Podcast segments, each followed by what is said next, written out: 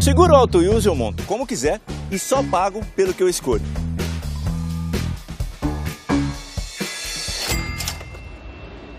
Se eu tirar o picles eu pago menos, né? Não. Oi, eu moro logo ali, eu preciso pagar tudo? Precisa. Rápido, do meu jeito. Só na Use mesmo. Ouse viver tipo você. Baixe o aplicativo e contrate. Use seguro tipo você. Um minutinho de atraso. Um minutinho. Um minuto. Tá bom. Boa noite. Boa noite. Ainda assim, boa noite. Palavra da salvação? Boa noite. Boa noite. Começa agora mais uma linda edição do Paddock GP. Porque somos assim, lindos, maravilhosos. Temos muita coisa para falar nesse final de semana. Tivemos Fórmula E, tivemos Fórmula 1, mas temos vocês aqui, que é o que importa. Muito obrigado. Bonito. Temos ali Vinícius Piva, Sim, boa noite a Muito todos boa os amigos aqui da mesa. Juliana Tesser, Boa noite. André Avelar. Até me assusta não ver Gabriel Sim, curtir não aqui. sou o Gabriel. Não, Longe, longe disso. longe disso. E Edgar Melo Filho. Estávamos aqui tendo aulas de automobilismo africano. Que é verdade. Verdade. Falando Temos nisso, um belo passeio pelo Quênia e por toda a África, enfim. Gostaríamos, inclusive, conhecer. Vimos aqui como se desenvolve o automobilismo na Eritreia, na Etiópia. Muito bom. Momentos em que eu me lembrei do Automóvel Clube de Fernando de Noronha, os golfinhos voltavam. Iam e tinham direito a voto. Muito bem. E aquelas corridas, né? Ou em volta da ilha. no oval do Recife. Bom, você pa- participa desta basófia de programa através da hashtag PaddockGP no Twitter, também participa pelo Facebook, fica quieto, e pelo YouTube. Quero muitos comentários, quero o seu like, quero o seu compartilhamento, eu quero a sua inscrição. Eu sou o Vitor Martins e na próxima hora e meia, hora e 45, barra duas horas, estarei aqui no comando desta atração que começa Juliana Tesser, Vinícius Piva, Edgar Melo Filho e André Avelar com uma revelação da Fórmula E. tá? São 16 anos que estou militando nessa área de automobilismo. Sabe quando você chegava? Eu era um bom aluno de matemática. Eu era um bom aluno. Então o professor Abrão, a professora Cida chegavam lá, adorava fazer aqueles exercícios de trigonometria, báscara e tal, mas me, me comovia quando os colegas chegavam Eu. Aí você entrava em ação. Não, não, aí eu tentava ajudar, não sei o que lá mais. Mas aí o que aconteceu? Veio a corrida da Fórmula E, eu tive a mesma sensação que eles, porque eu não entendi a corrida. Eu não, eu não, não consegui entender. O- assim, eu olhava tal, tenho quatro laranjas, como uma quantas sobram. Só sei com maçãs, mas assim, eu- sério, o que foi aquela corrida? Você conseguiu me decifrar? Porque choveu, aí granizo, aí assim, eu cortava para lá que foi ao mesmo tempo da Fórmula 1, a classificação e ligar. Aí tinha três empilhados, aí batia três, parecia que voltava mais carro, tinha 25 na pista, rodava 12, termina ali, aí ganha, não sei, não consegui entender. Bom, boa noite a todos. Boa noite aos amigos da mesa.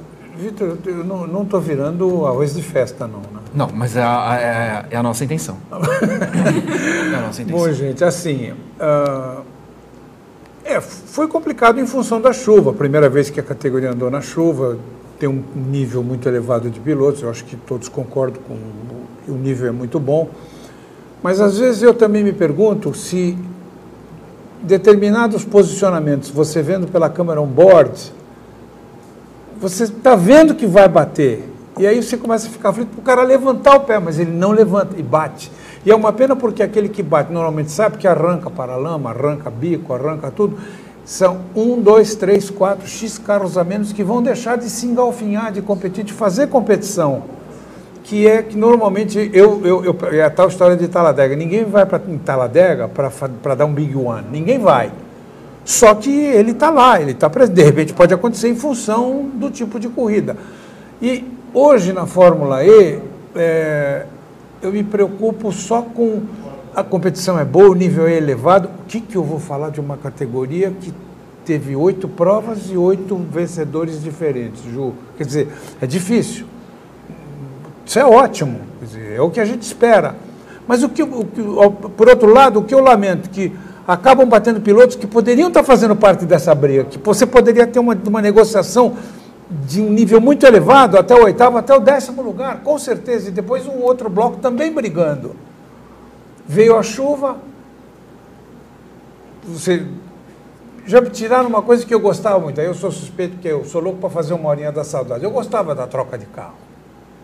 Eu, eu, tinha aquele mise-en-scène, era legal Charmoso, né? Era, era, e eu senti falta. Quando proibiram, eu senti falta daquilo, porque não sei se a gente já estava começando a acostumar. Eu gosto da categoria. E eu vou repetir para vocês o que eu tenho dito normalmente nos meus comentários lá na Fox. É, rapaziada, um pouquinho mais de calma, sabe? As ruas são estreitas mesmo, o carro ficou mais largo, mais comprido, mais... e bate, não tem jeito, bate. Dois corpos não se misturam. Se você está vendo que vai, dá uma levantada de pé, você continua na jogada, tenta na próxima reta. Às vezes essa, esse desespero de querer dar o pulo, bate e não só você sai, como também normalmente acaba levando o outro que não tem nada com isso, que ele está fazendo a corrida dele. Então ficou confuso, mas a chuva trouxe um ingrediente, quer dizer, Agora os caras já têm uma ideia de como é na chuva, os limites que você tem. O pneu fez a parte dele, mas ele também é limitado, porque ele, por ser um pneu misto, ele tem uma, uma configuração, uma resposta com o piso molhado. Caiu um dilúvio enorme com, enfim, até gelo, enfim. Mas eu tenho a impressão que se, se ficasse mais carros na pista, você vê que o Lucas veio tentando, tentando, tentando, sentiu que não ia dar, o que aconteceu? Ficou ali porque ele pensou no campeonato. Uhum. Então, de repente, ele já está se aproximando. Foi confuso? Foi, mas isso é a categoria.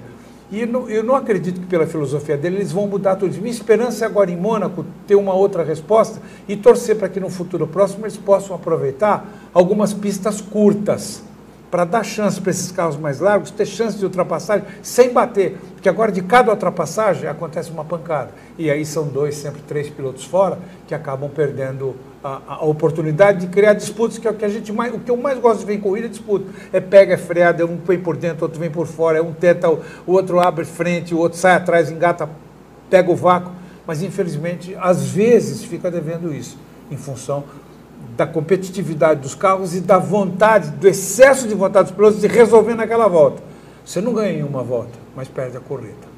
O nosso glorioso Robin Fries foi o vencedor da Verdade. corrida, o oitavo, como você falou, diferente nesse ano. Mas, é, primeiro que assim, não, isso não é só da Fórmula E. Eu odeio, assim, com todas as minhas forças, esse negócio de full course yellow e do virtual safety car na Fórmula 1. Acho um, o, desgraçado que inventou isso devia estar num mau dia, né? Porque ou você paralisa ou não paralisa. E aí quando entra esse full course yellow, aí a corrida que já é reduzida na Fórmula E, é, vai, vai, todo mundo lento, não sei o que lá mais. E aí eu não entendo também, eu, eu, eu, eu realmente eu preciso compreender. Como é que o cara tá no full course yellow e passa naquele modo ataque? né? Porque não vai usar. Problema. É. Problema. Não, não, consigo conceber a ideia de, não, eu vou passar. Aqui Aquela peça, eu, problema daquela peça. Eu, não consigo entender. passou no Full Corcelo, ganhou mais 500 cavalos, vai usar onde? Então. Não pode passar na velocidade que está. Então, assim, eu não, eu não consigo entender. Aí você trocava, eu estava trocando de canal, chuva, granizo, depois sol. Falei, como, é, como assim? Um, sol, 26 graus. Nem a Maju explicava aquilo. O senhor viu a corrida? Vi a corrida Me igual explica. você. Ah. Bom, na, na mesma época que você fazia as contas de matemática para os seus colegas, Uhum. eu andava de carrinho de bate-bate. Tá. E aí, isso me lembra, se você lembrou das suas aulas e tarefas de matemática, eu lembrei de carrinho de bate-bate. Porque é o que parece. Foi o que parece. Tá. Eu acho que não. Talvez eu, talvez seria injusto dizer que é o que parece, mas foi o que pareceu. É claro que a gente tem muitas críticas à Fórmula E. A gente cansou de, de comentar aqui se a Fórmula E quer ser um campeonato, com a chancela da FIA realmente, ali com pilotos e grid muito forte, ou se ela quer ser um grande evento de carros elétricos e promover nem tão nova tecnologia assim. Há muito tempo a gente fala de carros elétricos, mas algo mais, mais limpo e menos poluente. Como competição, acho que tem esse grande problema do regulamento realmente ser incompreensível é, confuso, pra, é, te faz não gostar. Então a gente passa a ter certa preguiça com tantas ofertas de coisas acontecendo no final de semana, a gente passa a ter certa preguiça com a Fórmula E. E aí é o que eu tenho é, o medo dessa falta de organização, ainda que num campeonato muito importante, muito reconhecido, afugente grandes pilotos. Em duas, três temporadas já não se tem mais os grandes nomes por lá e isso vai cair. Eu acho o campeonato muito bom, acho o campeonato ainda muito promissor, a nova geração de carros acho que tem acertado, mas essas questões que são no fundo as mais simples de se resolver ainda estão deixando a desejar na Fórmula E. Bom, primeiro que o pole mais uma vez foi mudado, A- ainda que com, com razão, né, a própria equipe admitiu que errou. Fica estranho, né, você fazer a pole position e tal. Eu, Pascal Verlaine, acho que é a segunda vez inclusive com o Verlaine. Pascal Verlaine é pole, não sei o que lá, mas cai para último. Pressão do pneu é o problema. E eles sabem. Sabem. Eles sabem disso. Não, eles erraram. Tem um admitiram. limite. Se tiver aquele limite, tá fora, vai para trás. Admitiu, mas aquela coisa meio ruim. Pega conta do campeonato. sim. Termina a corrida. Você termina a corrida, é óbvio. Você, você espera. Deu duas horas lá. Mortara, eu não sei mais dois lá, punidos para a próxima prova. É uma questão de tradição, entendeu? Já tem essa, essa coisa de preciso punir toda etapa. É, pare- parece que você tem uma punir, cota gente. de punições. Da mesma forma que você tem um fan boost, você tem uma cota de punições a cumprir. Eu votar no, no piloto É, que vai quais, ser quais punido hoje. Vote em mim. É, porque se já tinha o fan boost, eu acho que o, o- a, a zona do agrião lá podia se perfeitamente deixar só o fan boost. É. Porque, eu- como eu disse, eu gosto demais dessa categoria. Eu sou até suspeito, porque eu gosto. Eu acho que realmente o futuro está aí, o caminho vai ser. Não, não adianta querer fugir disso. Mais cedo ou mais tarde vai virar isso. Mas eu acho que é o momento para você começar a corrigir coisas. Então, é como eu disse, ah, mas eu sou saudosista. Bom, mas eu sinto saudade da troca de carros, eu achava uma coisa diferente, o cara sair, toda, aquele, toda aquela plástica de sair, pular de um carro, entrar no outro, os caras estavam cada vez colocando, em al- algumas vezes alguns pilotos até acabaram ficando sem cinto, porque ele acabava É. soltando, mas isso era uma coisa que se arrumaria. Tá bom, diminuir a bateria, vão diminuir mais ainda, pode até aumentar mais um pouquinho a potência dos carros, que vai ficar melhor ainda. Agora, precisa revisar essa largura dos circuitos. Porque eles pensaram que aumentou o carro, alargou, aumentou a largura e o comprimento. Mas os circuitos continuam apertados. E aí, na hora da ultrapassagem, uma balançadinha errada bate no outro. E você sabe que bateu aqui, volta. Volta, vai para o muro. Deu no muro, você viu que bateu no muro. Então é uma pena que eu gosto da categoria, gosto muito. Não perco, se eu posso, eu assisto. Mas tem umas coisas que, meu Deus, estão esperando muito para mexer. Precisa dar uma arrumadinha que vai ficar melhor ainda, gente. Bom, de repente sou eu que sou apaixonado. Não, e tem outra, Vini, antes de você falar, que é o que o Avelar falou. É, enquanto o Massa não começou a fazer pontos nesse campeonato, me dava a clara impressão que, putz, fiz a coisa errada. Assinei dois anos com a categoria tal, mas já estou de saco cheio, não estou feliz fazendo isso. E até porque suga muito do, do piloto, né? Você acorda às seis, lá- cinco e meia da manhã, seis horas da manhã e passa o dia inteiro, né? Investindo naquilo e às vezes você vai naquela roleta de emoções também. Sou pole position, perco a pole, largo em último. O cara vai, tá lá em terceiro massa, abarroado por alguém, bate, volta para décimo, não sei o quê. E é o que o Avelar falou. Chega uma hora, o Hamilton quer ir lá. Será que o Hamilton hoje, eu vendo, eu vendo uma corrida da Fórmula E, vai ter vontade de chegar e vou correr na Fórmula E? Por mais que seja o futuro? Eu, assim, eu ia até falar do Massa, porque assim, me parece, o que- a minha sensação é que ele está cumprindo um contrato. né? Não me parece empolgado como quando assinou né, com a categoria. E, enfim, a gente até vê no próprio discurso dos outros pilotos, sempre há uma reclamação aqui, outra ali. E o que me chama atenção nisso é que é, é, falta explicação da categoria. Né? Ninguém se manifesta de uma forma clara e assume a responsabilidade e chama e fala assim, não, realmente nós precisamos. Talvez isso aconteça de forma interna, internamente eles discutam isso. Mas é, a sensação que eu tenho é que é, há um descontentamento geral e a gente não vê nenhuma medida, é, mesmo que seja pontual nesse momento, para corrigir pequenos detalhes, que consigam fazer esse quadro mudar. Posso agregar uma coisa ao que vocês estão falando, uma coisa que me chamou a atenção, Ju. De repente o Nars não correu, mas não tinha corrido nos Estados Unidos. Por que, que ele não correu? Não, vou focar no Cadillac, mas ele guia mais aquele Cadillac dele do que o meu carro. Pois ele conhece é. aquele carro muito mais ele do que o meu carro. Ele sente e já vem tempo na primeira volta, que ele está à vontade lá dentro. Por que ele não correu? não se deu bem, não se achou, ou realmente sentiu que vai tomar pancada de graça à toa. Porque uma coisa é você está de repente você está uma frase bem atrás de você. Como assim? De onde veio isso? Não sei. Como eu não tive nenhuma outra notícia, eu estranhei. É uma pena. Perdemos um piloto bom, de ponta, que poderia vingar. Não sei se perdemos. Dizem que ele volta. Será que o Gunter larga o osso? Porque o Gunther foi melhor que ele. Pois é. O Naras não foi bem, né? Eu- foi bem. O Vitor, eu tenho, eu tenho só um, um palpite, assim, é, uma ideia, se não é o que aconteceu no primeiro ano do Barrichello na Stock. Que a, a- Stock hoje é muito consolidada, melhorou bastante, até questão, questões de regulamento também, que, que avançou bastante, mas era, era uma corrida é, de toques muito permissivos. Eu acho, é, e aí realmente eu não tenho informação, é só um, ach- um achismo, realmente, deixando claro aqui que é um, que é um achismo. Acho que a parte do Barrichello ali cuidar falou, gente, vamos parar com esse negócio aqui, cara. Não dá pra gente ficar correr aí o que a gente corre, investir o que a gente investe e ficar se batendo do, pra, pra, em prol do espetáculo, que no fundo não é espetáculo, eu acho, né? Em cima disso que você está falando, você viu, o Nelsinho parou de correr lá, fez aquele, aquele acordo com a Jaguar, saiu, chegou aqui, sentou no estoque já chegou bem. Já está sentindo a vontade no carro. Dentro disso que você Pode ser falou. por aí. é. Eu acho que, ah, de repente, é, como o Vini falou, talvez isso aconteça inter- internamente, a gente não saiba. De alguém liderar isso, é, talvez o próprio Massa mesmo, falar, pô, vamos arrumar esse negócio, vamos aumentar a largura do circuito, é, vamos ter mais calma, inclusive nós, pilotos, temos, temos mais calma, é. calma para a corrida seguir. E, e até porque o Massa, tendo entrada na FIA do jeito que ele tem, sendo da comissão de kart, ele deve ter, escuta, já sabe como funciona ali o métier em Paris, Claro. na Praça de la Concorde. E não esquece que você, com a terceira imagem, quando começa a transmissão, a terceira imagem é do presidente Todd. É. Você aparece mais o Todd às vezes que o Agag. Então, meu Deus, não custa, chama, chama de lá, vamos dar uma arrumadinha nisso, vamos, vamos ajeitar aqui. A hora para fazer é isso, está começando, bem mal. Ah, mas estamos indo para a terceira, para a quarta temporada. Gente, precisa mexer em algumas coisas. A NASCAR está fuçando. E já o presidente da NASCAR disse, olha, vocês não sei não, se continuar assim, 2021 voltaremos à NASCAR raiz. Quer dizer, vai voltar tudo que era antes. Eles não têm vergonha de mexer, não.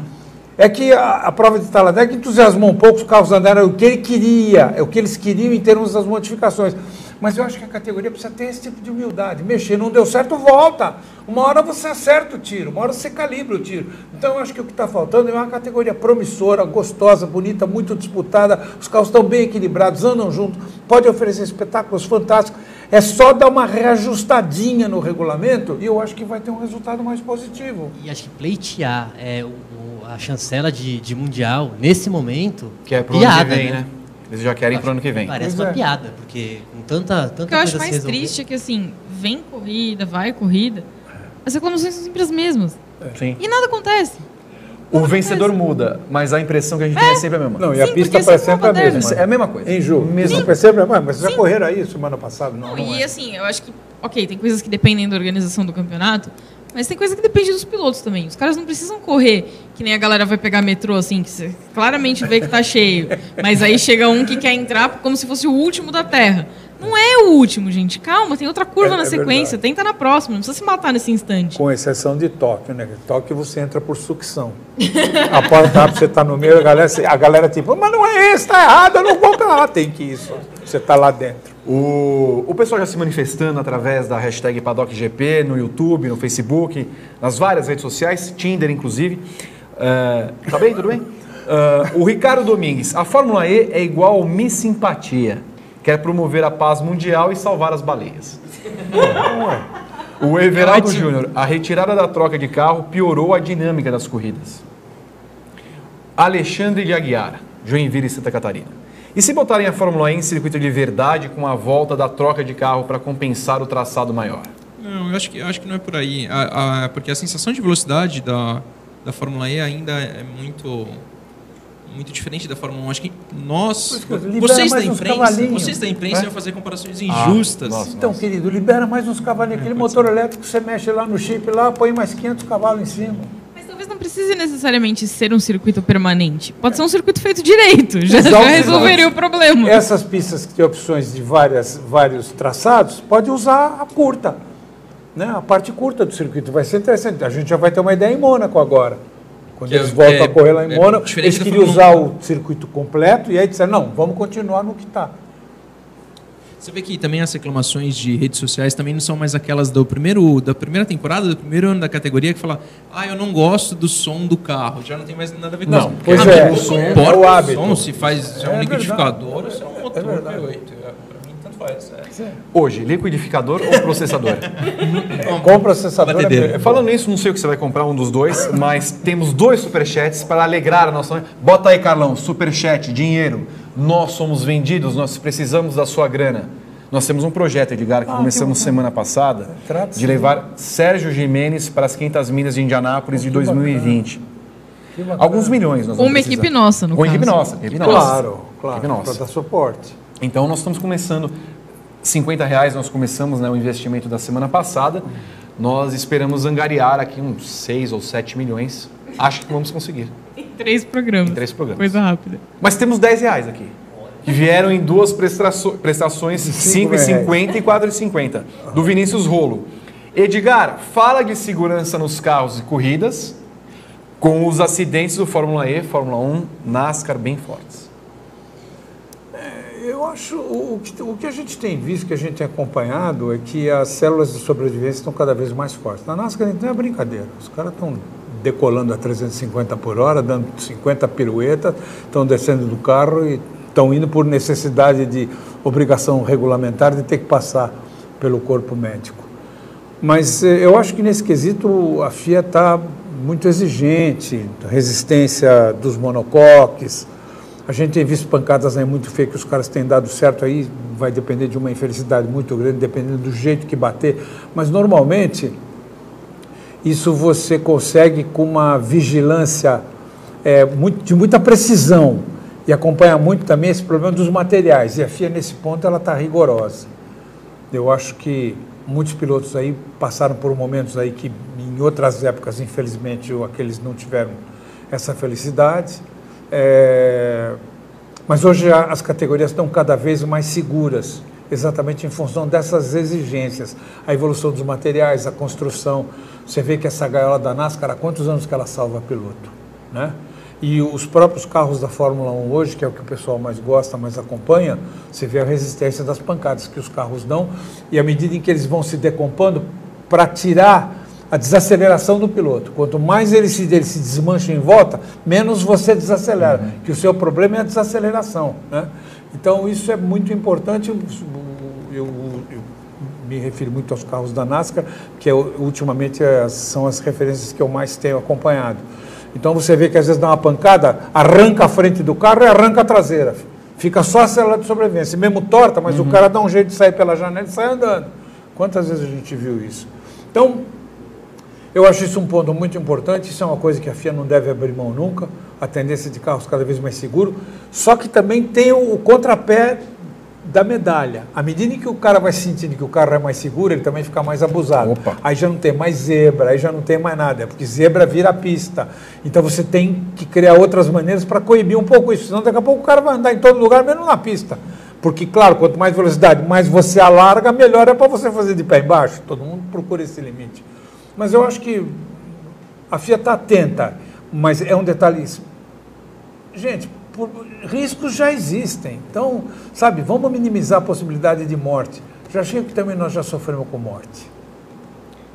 Inclusive, amanhã, hoje falamos né, de Ratzenberger, 25 anos da morte dele. Amanhã, uma programação especial do Grande Prêmio, falando de Ayrton Senna, dos 25 anos da morte do Senna. Ao longo de todo o dia, matérias especiais, inclusive com André Avelar em Imola. Opa! Foi a Imola. que Estive bom. lá. É. É, olha, eu achei que não ia, só dando um spoiler, para usar spoiler. para falar uma palavrinha da moda aí, É é, eu achei que eu não ia sentir nada diferente do que diziam sentir, porque é um lugar mágico. Não, não cheguei a sentir nada. Pisando ali, sim, você sente. Dá sim. Muito bem. Teremos então.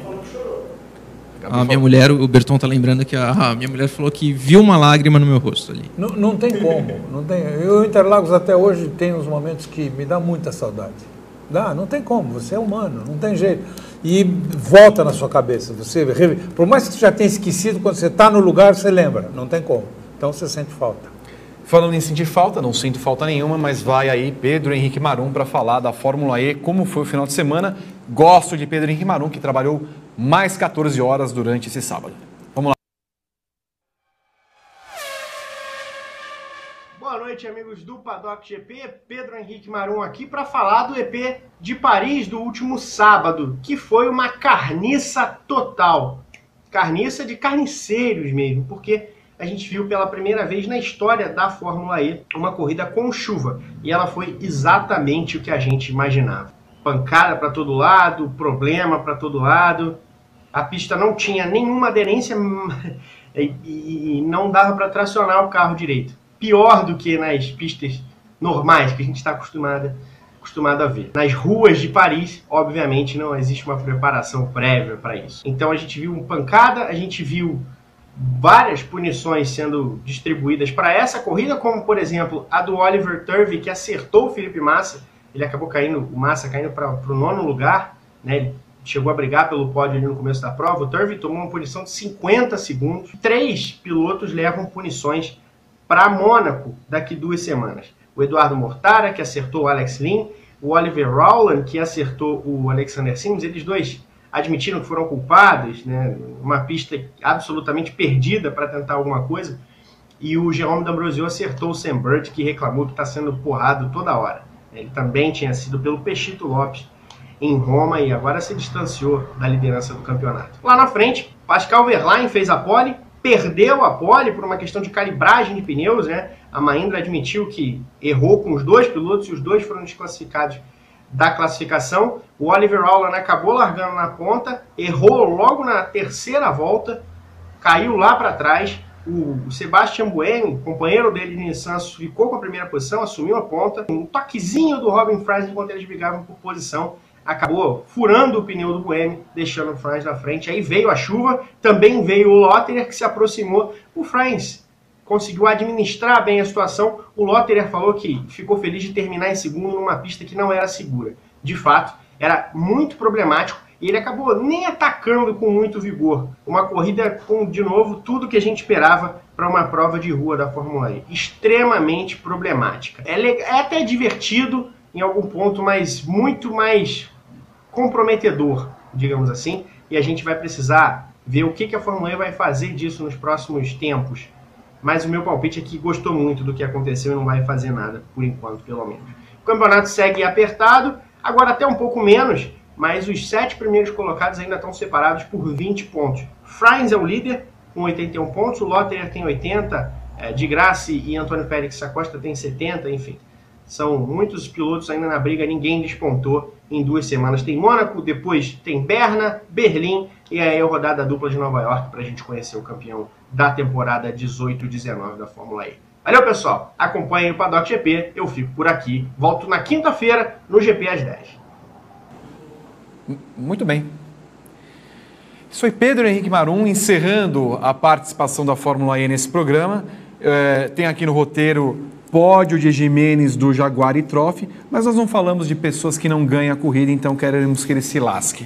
Vamos ao intervalo comercial. Na sequência temos Fórmula 2. Fórmula 2? Com Vitor Fázio. Tenho até medo de quando voltarmos com aquele mullet ambulante de Vitor Fázio. Voltamos daqui a pouco. Seguro auto use eu monto como quiser e só pago pelo que eu escolho.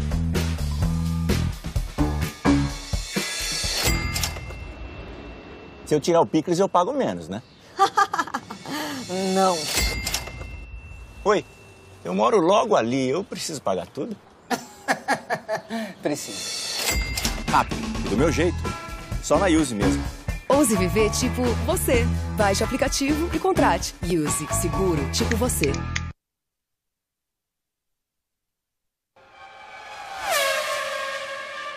Fala, gente do Grande Prêmio, pessoal do Paddock GP. Vitor faz aqui para falar sobre o fim de semana da Fórmula 2 em Baku. A gente teve, de acordo com o que já se imaginava, duas corridas bastante conturbadas, com acidentes, integrações do safety car, acidente até durante o período de safety car. E a gente teve a, na corrida 1 a vitória do Jack Aiken, que roubou a vitória do Nick DeVries, que teve pit stop ruim, enfim, perdeu tempo. E na corrida 2 a gente teve a vitória do, do Nicolas Latifi, que mostrou um bom ritmo e conseguiu tirar proveito do grid invertido.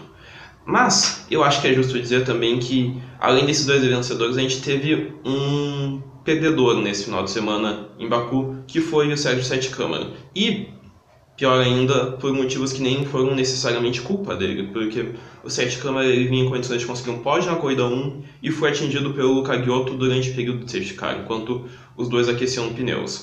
Isso não só fez o Sete Câmara perder os pontos da corrida 1, como também forçou o Sete Câmara a largar na parte de trás do grid na corrida 2. Ele ainda se recuperou, terminou em sexto, mas o Sete Câmara já tem um déficit considerável no campeonato.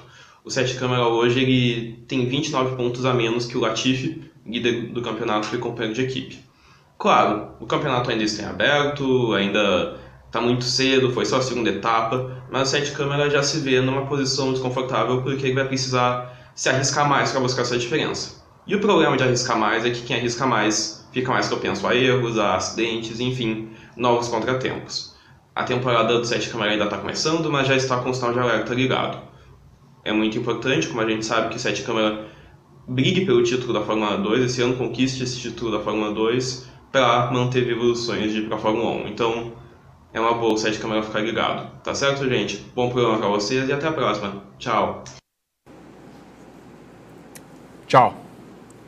Vitor Fazio fala do final de semana que, confesso a você, foi um pouquinho mais animado que da Fórmula 1. É. Pelo menos a corrida 1, Edgar e amigos, teve safety car, batida, emoção. Tem uma história para contar. E, como diz o nosso Vitor Fazio, a história para contar, no final das contas, é, não traz um bom resultado para o Sete Câmara, que está muito atrás do seu companheiro de equipe é, na classificação do campeonato, tendo apenas três corridas. Três finais de semana, no caso. Ou dois. Estou enganado? Dois? Bahrein, Bahrein e Azerbaijão. É, é, dois, dois finais de semana. 29 pontos atrás do Nicolás, Nicolas Latifi, não Nicolás. O que esperamos da Fórmula 2, Edgar, que tivemos nesse final de semana? Esse Latifi não é bobo, não, hein? Eu achava que fosse. Confesso. Parecia o ano passado, é. não parecia? Me pareceu meio. Não, o cara não. realmente veio mordido. É. É, eu acho que hoje a maioria dos amigos em casa já tem, do, dos nossos internautas, já tem um perfil do potencial do Serginho. Mas ele está numa maré braba é um negócio inacreditável. Eu, eu, eu ia muito para uma fazenda em Pedro Alexandrino e a gente ficava muito perto em Bocaina. Ah. E Bocaina tem uma descida principal e morava o seu Benedito Júnior, cheio de patuaço, fumando charuto. Ele, ele, ele, do lado de lá da, da janela da casa dele, meu filho, vem aqui, meu filho. Ele hum. detectava espíritos ah. em volta. Ele estava três baforadas, jogava, passava na sua cabeça. Vai, meu filho, que agora você está melhor. Você saia mais leve se a gente está precisando de alguma coisa parecida, porque não é possível tomar as pancadas que ele toma e já começar a ficar num campeonato competitivo como é, porque eu não sei que horas o Schumacher vem para frente, está chegando. Uhum. É mais um. Então, eu acho que falta essa pitadinha de sorte para o Serginho. Eu acho que ele está fazendo direitinho, ele está rápido, é uma questão só dele calibrar bem o carro dele, a equipe é boa, ele tem potencial mas é o goleiro que pula a bola antes dele encaixar, bate no morrinho artilheiro e passa por cima. Aí não tem mágica, né, Vitor? É uma pena e um lamento. Agora, quanto à corrida, o ano passado nós fizemos, eu fiz muita corrida boa de Fórmula 2. Eu espero que ela no, novamente, eu tenho certeza que ela vai encontrar isso, porque os carros são bons, os carros são rápidos, a encrenca anda, bota fogo pelo escapamento, é muito gostosa a categoria. Mas eu queria um pouquinho mais de sorte para o Serginho e realmente os pilotos que a gente está esperando que tenham potencial para vir para frente possam realmente aparecer, eu tenho a impressão que vai dar sim um mix muito bom de vontade de ver a categoria como a gente tinha em outras oportunidades. A corrida que nós estamos falando é a primeira, né, do final de semana, do sábado, né, que o Sérgio vinha na quarta colocação e numa relargada, eu, eu, eu até achei estranho, do, é, do safety car, não, pelo menos não era o full não Porsche, era... não era aquela porcaria.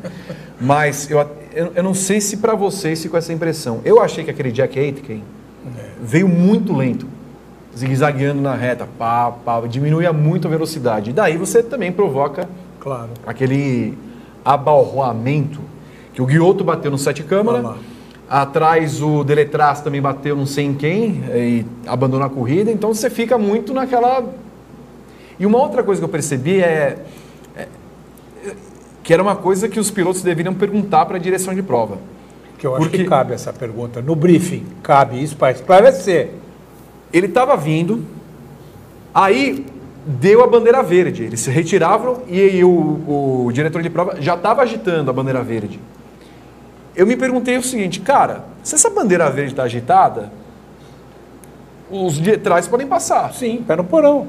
né? Ué, agitou a verde, pau na máquina. Porque se o cara, e assim, até onde eu sei tem uma limitação na pista, né? Você passa de uma linha e aí você pode Um passar. abraço. né?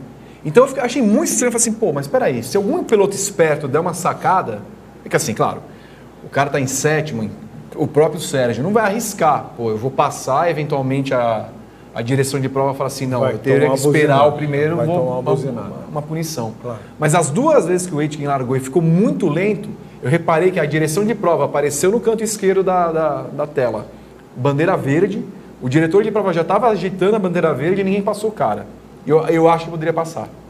Eu acho que foi o vacilo que o Max Verstappen teve no final da, da, da prova na Fórmula 1. Que ele vacila um pouquinho para relargar. E ali ele perde tempo Ah, também.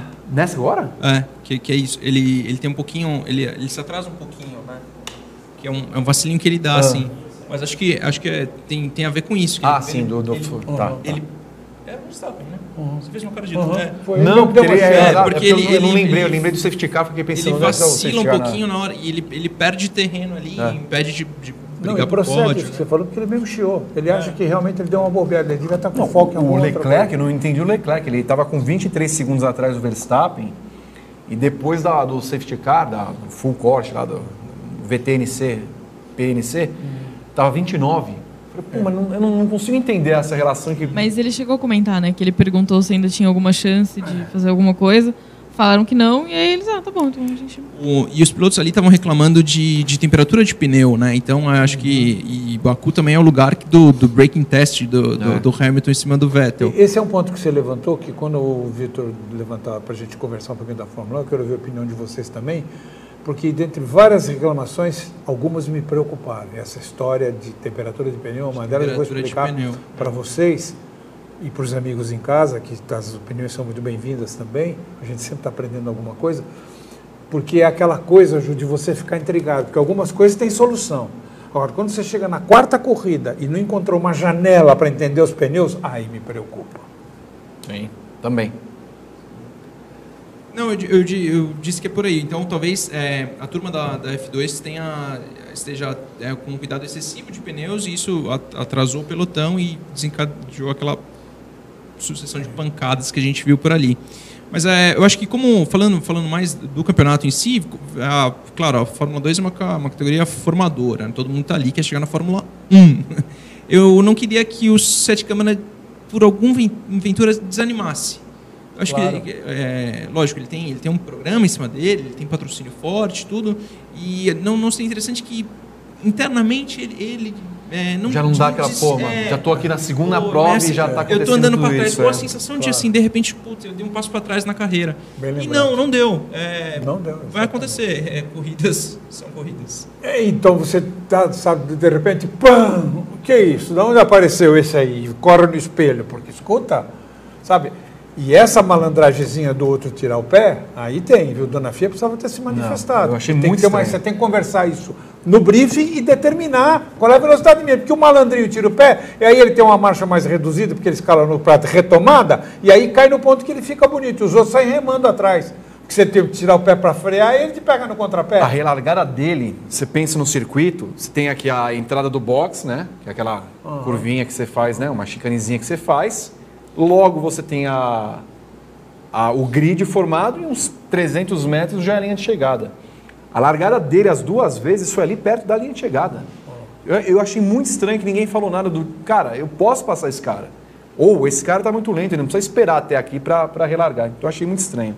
Mas outras duas coisas que eu acho estranho, não, não, estranho exatamente, mas a, a Fórmula 2 tinha um grid no ano passado, bom, Bom, melhor que. Agora esse ano, Os três primeiros estão na Fórmula 1. Então, Exato. Exatamente, só isso. esse ano ficaram assim, que sobrou de bom da Fórmula 2 ano passado, o De Vries, que a gente sempre fala assim, o De Vries do Sete Câmara tem meio que obrigação de levar esse campeonato na abraçada.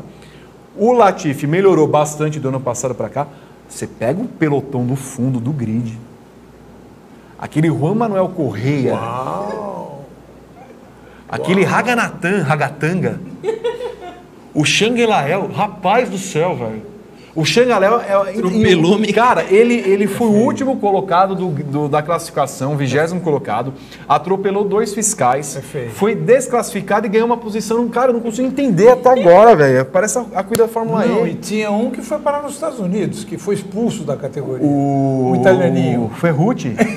Santino Esse, Ferrucci. Então, Santino Ferrucci. E aí, É napolitano. aí, aí, Edgar, você vai ver na corrida, Xangalé é o sétimo. Eu falei, o quê? Como assim? Não é possível, velho. O Raganatanga, décimo. Eu falei, não é possível, velho. Tô louco, isso aqui tá louco. Não é possível. O, só o Ghiotto também colocaria aí como um piloto. O Guilherme né? é bom, só que dá uma presepada. aí. É, é, então, mas eu acho, acho que o erro dele, ele foi um idiota, ele mesmo assumiu isso. É, que ele errou, mas acho que o erro tá muito, foi muito vinculado a esse, essa esquisitice mesmo, que ninguém falou nada. Mas se a gente fizer essa comparação mesmo direta com o ano passado, é, é, não dá pra. Não, o grid perde feio. uma perde- piorada. piorou bem. Mas não acho um grid ruim. Assim, tem. péssimo. não, eu acho razoável, né? Temos aí Acho um que outro a, piloto. a outra classe era, era É. extraordinária. Não, Essa e é outra que é boa. assim, nós temos que falar. A Tatiana Calderon tá indo mal. Eu Eu esperava ela mais eu esperava que ela fosse ano. melhor. Ela fez umas corridinhas boas ano passado. Eu falei, opa, ela Em- na jogada. embora nessa primeira corrida eu não entendi o que a equipe quis fazer, porque quando deu o safety car, ela estava em primeiro. Aí, para! Não, eles não pararam. Eles não pararam. Eu falei, pô, mas o que, que eles estão fazendo, velho? Não deu pra, pra entender.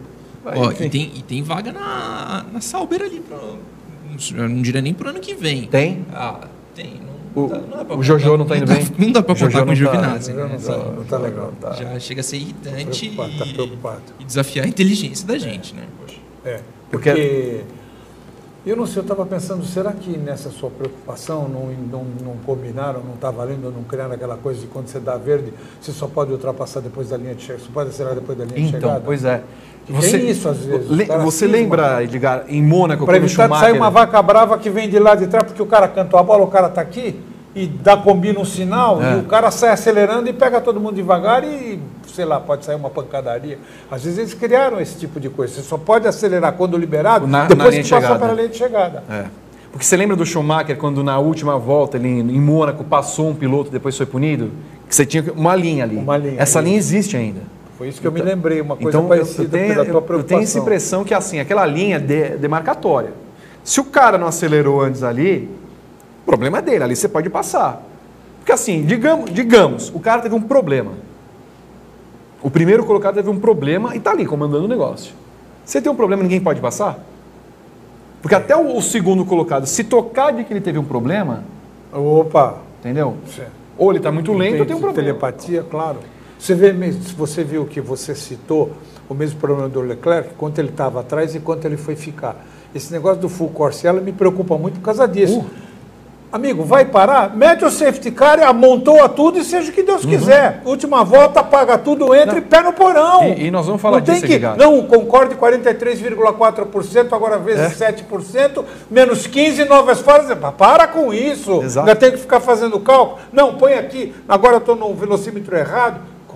É, porque tem essa. Pelo menos na Fórmula E você tem aquela limitação de 50 por hora. Na Fórmula 1 não, você é o delta 30%. Delta- delta é bom, Eu imagino o cara fazendo Bhaskara em casa. Imagina Puta, o cara delta falando aqui, delta com o Kimi, com o Kimi mal-humorado, É. o motor não empurra e o freio não para. Você imagina o que Vocês ele que escuta. me dizer. Olha, o delta está em 14,7, não vou nem falar o que ele vai dizer. Ô, É full o ponto extra de, de volta rápida. Eu go- assim, morte. de- a, a morte lenta, às vezes ela é significativa, porque você vai lá, vai fazendo assim e tal. Agora, o full course cara. Cara, o ponto extra, o ponto extra é pior, Você- cara. Sempre tem um pai da criança. E nós não falamos na Fórmula E. Qual era a diferença de dar o full course É yellow verdade. e a- o safety car naquele, naquela pasmaceira da Fórmula E? Eu não entendi. Eu, ah, Não, eu- agora eu vou dar o full course Full yellow. Corciello, posições mantidas. FCY. Filhos da puta. É, The Elton Top Tech. Mick vai vingar? Mick Schumacher vai vingar? Eu estou esperando ele melhorar, porque a cobrança está grande. Pelo menos os jornais italianos, adesso de filholo como il padre, e daí para cima, né? ele E tem... o próprio, e o próprio, assim, eu fiquei chocado, Ju, imagine alguém como o Mattia Binotto, sente, Benção, que é o capo squadra. Mick me lembra muito o pai, pô, vai lembrar quem? O vizinho. Vai que, né? A gente não sabe. Mas Vai eu ser. acho que essa galera que, que tem mais proximidade com ele é a que deveria ficar quieta. Pois eu também Porque, acho que começa a cara, pôr pressão nas costas É, dele. é, ok, ele é filho do pai dele, isso nunca vai mudar. Mas, né, não precisa ficar lembrando, garoto. Eu acho que E ele é nunca foi filho de outra pessoa. errado, Ju. Não, não dá pra saber, ele nunca foi filho de outra pessoa. Então, Pode ter sido outro Ju, tipo de filho. você viu que deu errado? Não é, não, até onde Não é você não é um bagulho sabe? genético. Então você não precisa, sabe? O E acontece com todo ganho 30 parente, né? campeonatos se fosse por igual pai. Acontece com todo parente, né? Se é filho, se é irmão, se é sobrinho. Uma pergunta muito importante só antes de você fazer a sua colocação. Vocês estão com frio? Eu tava. Tá Ah, tá, agradável. porque senão, se você quiser, eu dou uma. Não, tranquilo, eu trouxe, eu É, trouxe por favor. É, o que eu ia dizer, eu, eu ainda não vi, pode ter acontecido, eu ainda não vi uma declaração do Mick Schumacher falando assim, parou geral, eu não sou meu pai. Se eu ganhar vi, boa, uma lembrado, corrida, tá ótimo. Ele ganha a primeira, sobe, faz a primeira corrida de Fórmula 1, conquista os primeiros pontos, vai ao pódio, ganha uma corrida, ganha um campeonato.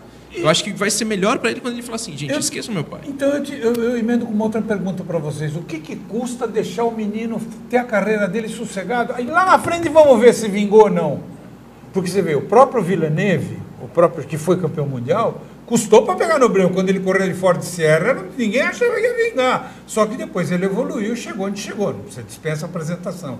Mas deixa o menino. Não, já tem que. Não, como ele padre. Já.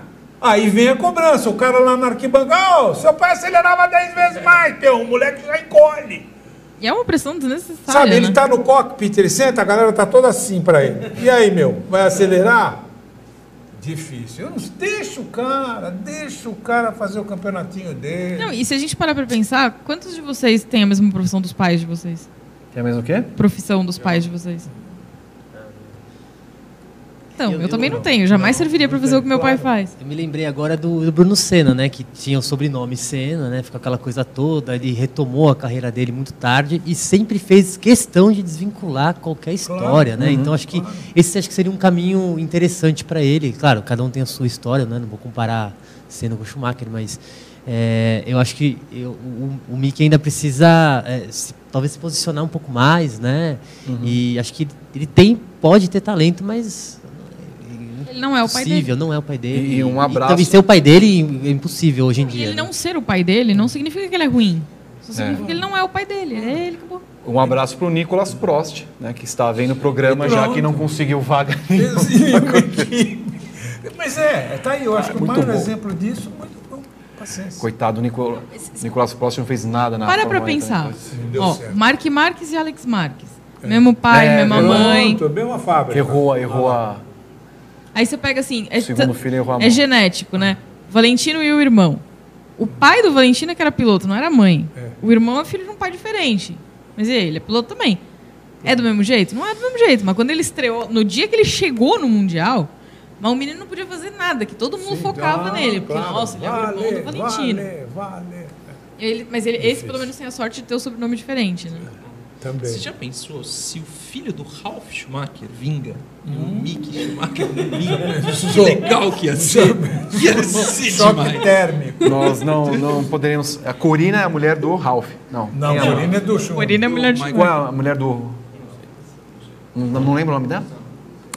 E ela tem ido dar uma força pro filho, ela tem estado na pista, tudo dando uma força. O, o Vladimir Veras pergunta quem é que não deveria, um nome só, tá? De cada um. Quem não deveria estar no grid da Fórmula 2 não vale o Shang Lael. Vagatanga. Quem? O Ragatanga?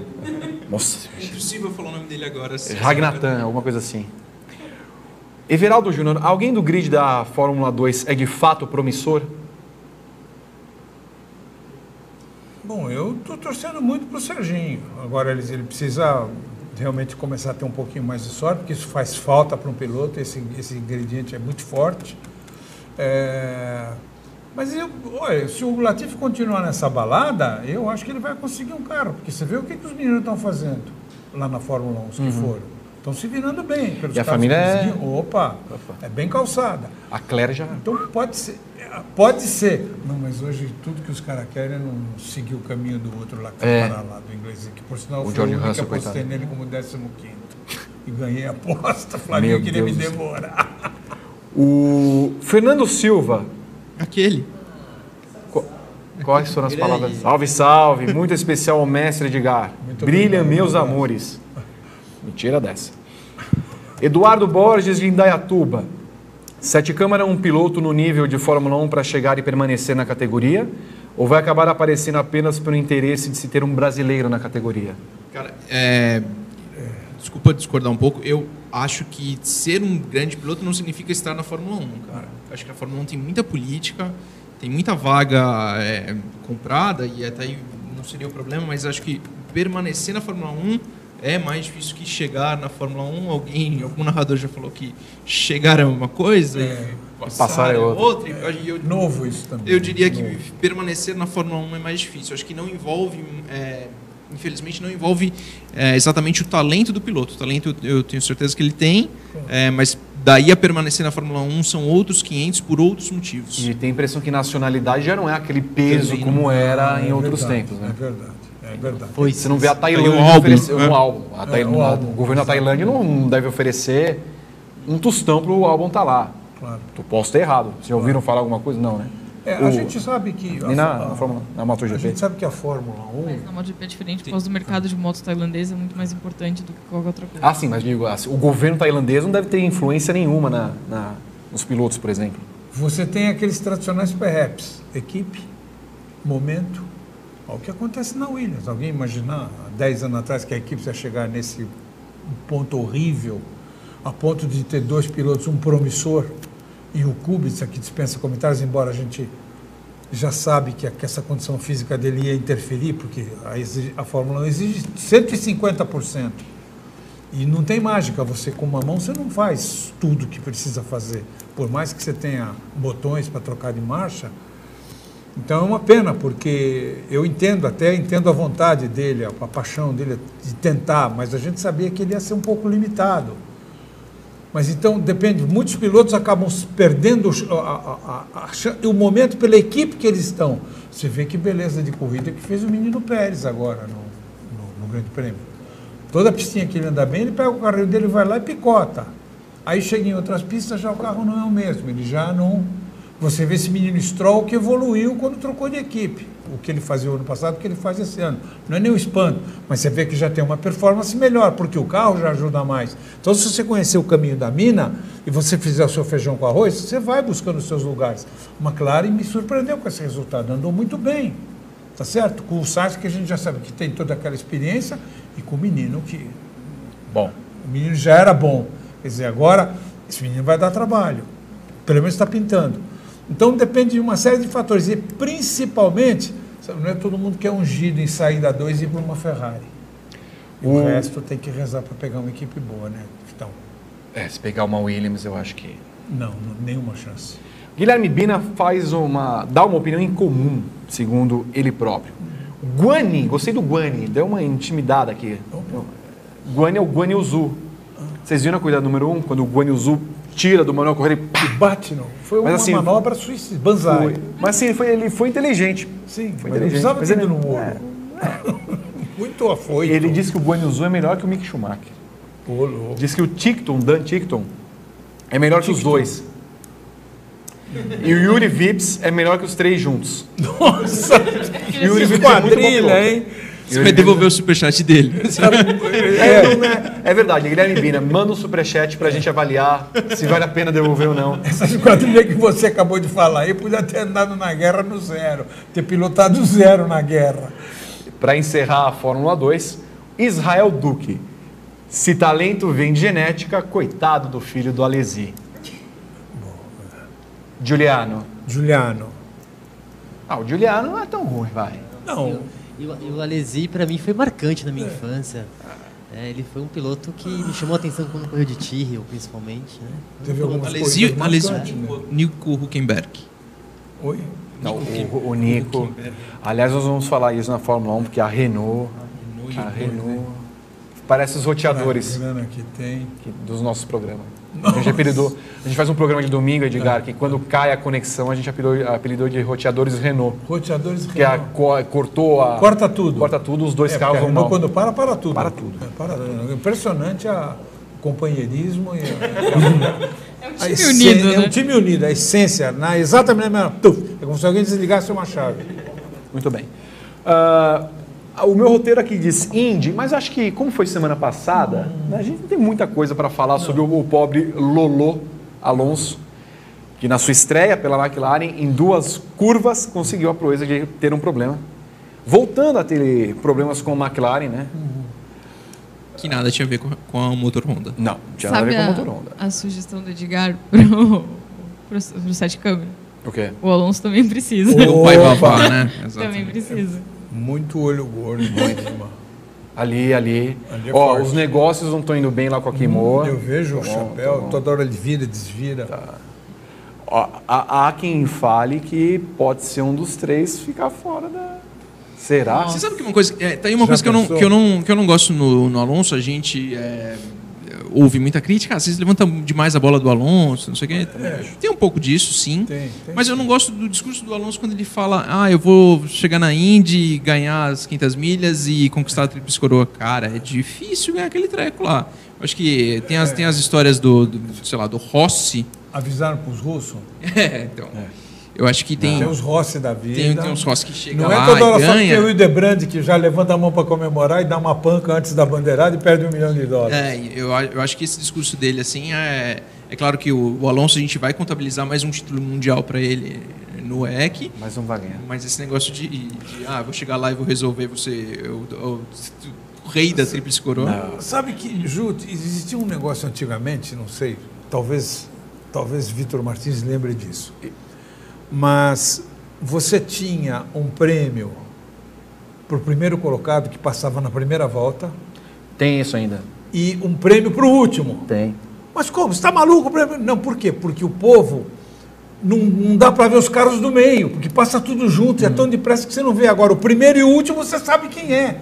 Então o marketing é o mesmo. E tum, uma grana para o último. Aí todo mundo começava a levantar o pé. Para passar, já que não tinha chance, vamos pegar uma graninha aqui. Tem Isso ainda patrocinador da trigésima volta, tá? porque ele- o número da loja é 30, então o cara que passar na trigésima volta, lá. em trigésimo, ganha o negócio. Você é, imagina lá atrás o tiroteio, o cara levantando o pé. Vai, não, não, vai você, vai você. é o que queremos com a equipe Escuderia GP 2020 com o Jimenez. A gente não quer ganhar? Quer, mas assim, o 33 leva uns 300 mil. Pô, 300 mil dólares hoje Tá a bom. cotação, 1 milhão e Opa. 200. Pô, É só a gente botar pressão nele pra passar em 30 e depois ganhar o negócio. faz uma miséria, com 1 Faz. milhão e 200. a festa do Grande Prêmio. Bom, o... é, Então já vamos pôr pressão no Serginho. Vamos dizer que ele nos lembra Rick Mears. Não é não? Será que- Vocês já vão pôr uma pressão. ele vai fazer que nem o Villeneuve, vai ficar aqui, ó. Vai colher. Colher, não. Serginho, é brincadeira, não. Ó, não, se bem que ele Sim, merece. Serginho. Merece. Não. Não. tá ganhando lá na, no e-trophy, ganhou uma prova só. Mas coitado, fraco, deu azar. Fraco, fraco. Ô, Rodrigo Berton, nós vamos para a MotoGP, ok? Temos uma chamadinha? Qual? Ele quer letras maiores. né? É, eu também achei essa letra. Eu não estou enxergando nada, Qual nem a o papel daqui. Rodrigo Berton? Achou. Tá bom. Felipe Noronha, venha para nós outros. Quatro corridas, quatro dobradinhas. É assim que a Mercedes começou a Fórmula 1 em 2019. Além disso, obviamente, vocês sabem, a Mercedes venceu os quatro últimos títulos mundiais, entre pilotos e entre construtores. Tá chato? Tá divertido? Qual a motivação da própria equipe para continuar vencendo? E dos próprios pilotos? E nossa, para cobrir uma categoria que a gente sabe quem vai vencer no final das contas? E de você, torcedor? Como é que você se mantém animado para assistir? Esse- essa é a proposta do Padocast da próxima quinta-feira, 11 da manhã, ao vivo, direto da Central 3. Como se motivar, como continuar ligado num esporte em que o vencedor parece sempre claro. A gente vai debater isso, claro, comigo, Felipe Noronha, é, Vitor Martins, quem sabe convidados, quem sabe não. A gente sempre descobre na hora, porque o Padocast é uma grande surpresa. Mas uma coisa eu posso garantir: debateremos isso, motivações, sobre vencedores. Vence demais? Existe isso de vencer demais? A gente continua a gostar de um esporte mesmo sabendo o resultado final? Ideias, propostas, pensamentos pautarão o Padocast de quinta. Beleza? Espero vocês lá e depois fazendo aquele download ou ouvindo Spotify, iTunes, onde você preferir. Abraço, até lá. Quem sabe eu vou, quem sabe não vou para o programa. Não sei se farei, não quero ir. Meu youtuber favorito, cara. Você gosta, né? Para você beijo que não, pra Felipe não- Noronha, um Para beijo. você que não sabe de Felipe Noronha, ele tem uma vida dupla, né? Ele tem um canal do YouTube. ah, eu vim, eu vim de Eu vim Santos, de Santos. falando de- do futebol da Portuguesa Santista, do Jabaquara, Opa. que são as equipes principais da Baixada Santista. Sim, eu cheguei a bater bola na Portuguesa Ah, é Santista. mesmo? Opa, canal 1 lá, pegava o bonde 22, descia o canal 1 por lá, o seu Guaraná era o técnico.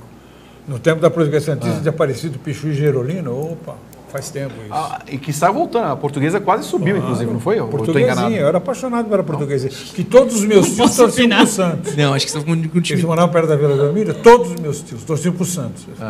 E me levavam no jogo. E eu, de marra, gostava da portuguesa, da portuguesinha. Cara, eu juro pra vocês, eu vi. A na portuguesa dois. não É, subiu. É, na quase. dois. Vocês não, não me derrubem. Me derruba aqui.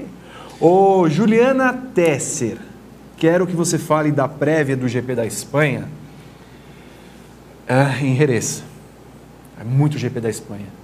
É Aragão, Jerez, Não é Barcelona, que é Catalunha, Catalunha, Pô, mas, e Valência. Valência. Valência Comunidade Valenciana. mas faz por onde, né, cara? Por onde? Já que não vai ter na moto, na Fórmula 1, mas. Ô, Juliana Tesser, a vitória de Mark Marques vai ser por quantos segundos nesse final de semana? Não, não vou apostar nisso Ok. aí não.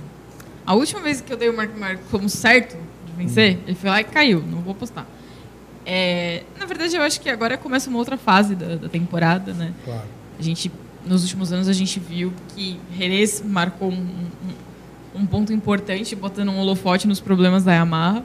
Então, acho que é uma prova de choque para eles, porque até aqui parece ser uma moto melhor, parece ser um campeonato melhor para eles. Eu espero que não. Eu acho que deu uma avançada, mas né, vamos, vamos ver o que vai sair daí agora. Porque acho que, que nos últimos anos foi isso mesmo, né? O holofote.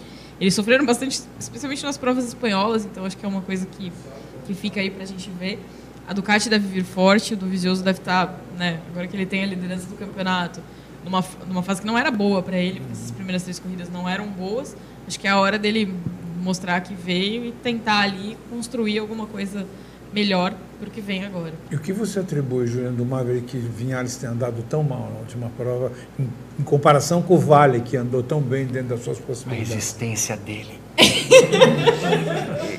ele, ele ter existido. ele- ele- ele- É, É, o, o momento do Vinhales não. é mesmo. Eu não sei se ele também tá precisando do pai de santo, né? Não. Mas assim. Que coisa. De um cérebro. Né, ele mesmo disse que não, não aprendeu a largar ainda com a Yamaha. Terceira Não, eu fiquei temporada, cara. estarrecido. Assim. Estava na hora de ter aprendido. Avisaram para ele que solta a embreagem ou vai fazer que nem outro que largou com o, o limitador? Não, Diga, ele ele, foi na. Aparecida Liberato mudar o número dele. ele mudou o número. Foi na astróloga, ah não, bota um mais dois que é igual a três, bota um C ali do três que dá sucesso. Correção, é numerólogo. Não, não, o que eu falei? Astrólogo. Não vai aumentar uma letra no sobrenome dele? Maverick Vinhales Bota um 3L Y. Ah. ou um Y. Ah, não dá. Que aí dá 14 letras, vezes pica um Plutão entrando na terceira Não casa de adiantou Vênus. Não? Tira o tio. Não, aliás, Não é verdade, não é possível isso, Ju, não acredito. Não, aliás, no dia. Acho que é dia 2 que está previsto, vai entrar uma análise que a gente fez do- da situação do Vinhales, né? Que é o pior início de temporada dele desde que ele subiu Por que para desaprendeu, Ju? O que aconteceu? Andava tão bem. Eu acho que o problema do Vinhales é excesso de animação. Chega na pré-temporada. Cara, chega na pré-temporada ele lidera o treino, né? Tipo, ele domina a pré-temporada, é o rei da pré-temporada. Mas na hora que o negócio começa pra valer. Não sabe largar. É, não sabe largar. Mas eu acho que. Né, não saber largar, tudo bem. Ruim, mas a gente pode relevar. Agora, ele cumpriu a punição errada. Isso não, Aquilo não pra dá, entender, gente. Não dá. Não dá Não dá. entender. Aquilo não. Não, prestou atenção em nada. Faltou na aula nesse dia. Digar, nós estamos, acabamos de falar aqui do Ragatanga, do. Deus abençoe. do Gala- cara, o Vinhales. Deus abençoe. O Vinhales peraí. não é, Mas não é não piloto pode, de MotoGP. Você não pode Sério. colocar no mesmo padrão do Ragatanga um piloto que foi descoberto pela Pérez Hilton. Peraí. Não foi descoberto, gente, pelo amor de Deus. Ele Aliás, correu numa equipe que era falando- apoiada pela Pérez Hilton. Falando em Pérez Hilton, eu vi um documentário. eu- eu- às vezes eu vejo o, o Tretas TNT. Que é o, a, a Kim Kardashian com a, com a Deus. brigaram, não sabia. É mesmo? Aí depois fizeram as pazes. É, esse mundo, né? Esse terrível, mundo viu, terrível. Edgar? Deus me. Ô, Juliana Tessa, falando em terrível, o Lorenzo, ele vai acordar também ou não? Então, hoje, ele, hoje chegaram né, as declarações prévias da Honda, e aí lá no Lourenço disse que ele estava focado na Espanha, que ele Hum. sabia que as primeiras corridas não eram favoráveis a ele, Jerez é um circuito que ele gosta, então ele acha que agora vai. Ver, né? Acho que o Lourenço também teve um pouco de, de azar, com Tem lesões e tudo mais, Cada vez que ele cai, quebra mais. uma coisa diferente, É. né? Não estava ali no auge da forma. Vamos ver se agora a coisa engrena. Mas eu acho que é da mesma coisa que aconteceu com a Ducati, né? Demorou um tempo, mas ele engrenou. É. Então acho que vai acontecer a mesma Eu coisa. acho que é, os esportes americanos têm, um, têm uma máxima que é assim: é, quando, quando algum jogador novato chega num time de basquete, um time da NBA, eles falam assim: é, esse jogador está há dois anos de estar há dois anos de provar alguma coisa. Então eu acho que. E o Williamson está. É, eu, eu- acredito que é um pouco isso é, com, que acontece com o Lourenço. É claro que a, a Ducati é uma moto muito mais arisca do que, do que ele estava acostumado, do que ele nasceu, cresceu e estava ali na mão dele. é, por- pelos problemas e pela vaidade de, de, de boxe, aparentemente, decidiu ir tentar uma nova carreira e uma nova vida na Ducati. Agora parte para a Honda. Eu acho que não dá para cobrar. é, eu- isso sou eu li- o livrando. Não dá para cobrar o Lourenço nessa temporada. Também dois anos para estar dois anos de alguma coisa me parece muito. Mas assim, eu Mas acho que não- a gente ah, pode por agora cobrar- tá salvo. A gente pode cobrar porque o Lorenzo é um cara que diz que ele não é um grande piloto, ele é um grande campeão. E o que a gente espera de um grande campeão é que quando ele senta numa moto que é uma grande campeã, que ele faça jus. Sendo que a outra moto, em comparação com ele, tá lá na frente. Exatamente, exatamente. Porque a Honda ela já, já foi uma moto onde a principal diferença dela atendia por Mark Marques. Hoje, claro, ela continua sendo uma moto onde o Marques faz a diferença. Mas a gente viu o Crutchlow andando bem. Então, não, é, não é uma moto tão deficiente a ponto de precisar de alguém, tipo, no seu momento de glória, tipo o Marques, para fazer tanta a diferença. Então, para os resultados que o Lourenço está tendo nesse começo de temporada, é ruim. Decepciona, claro que decepciona. Mas eu não acho que, que essa vai ser a, a tônica da, da vida do Lorenzo na Honda. Eu acho que cedo ou tarde Ele vai ele vai voltar a ser aquele piloto que a gente viu nos anos de Yamaha. Que é o que a gente espera, que eu pessoalmente esperava muito isso. Falei, bom, agora eles passam essa coisa de biquinho, trombam um com o outro e vão ter um esquadrão que os dois vão ser um inferno, mas pelo menos fazer frente para Valentino e etc e companhia. Que você vê, ainda tem mais esse menino Miller que está encapetado, que resolveu acelerar, tudo vindo para frente.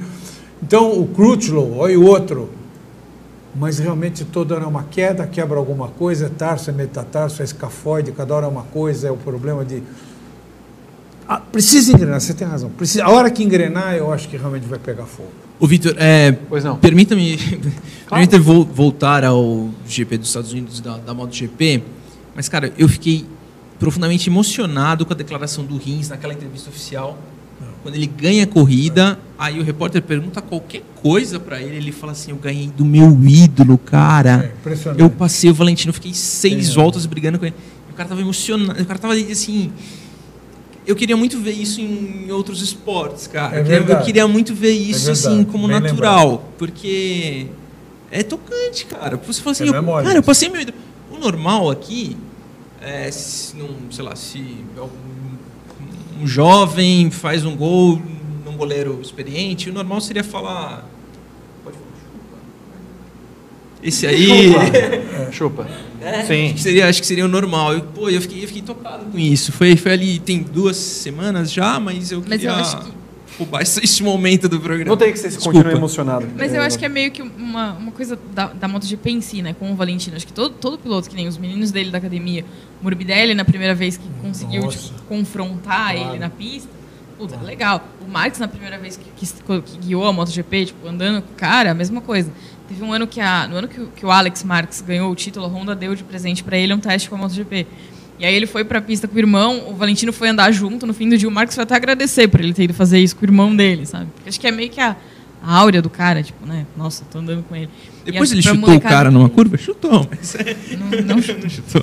Mas o, o carinho que ele teve também com o Isa, aproveitando, foi muito bonito também, né? Você vê que como, como ele foi lá e deu um abraço carinhoso e feliz por ver um, um jovem piloto promissor ganhando uma corrida. É, é muito, é muito bonito, é uma atitude muito nobre dele, né? É isso que, que, que faz dele não só um campeão de números, mas o carisma que ele tem. Né?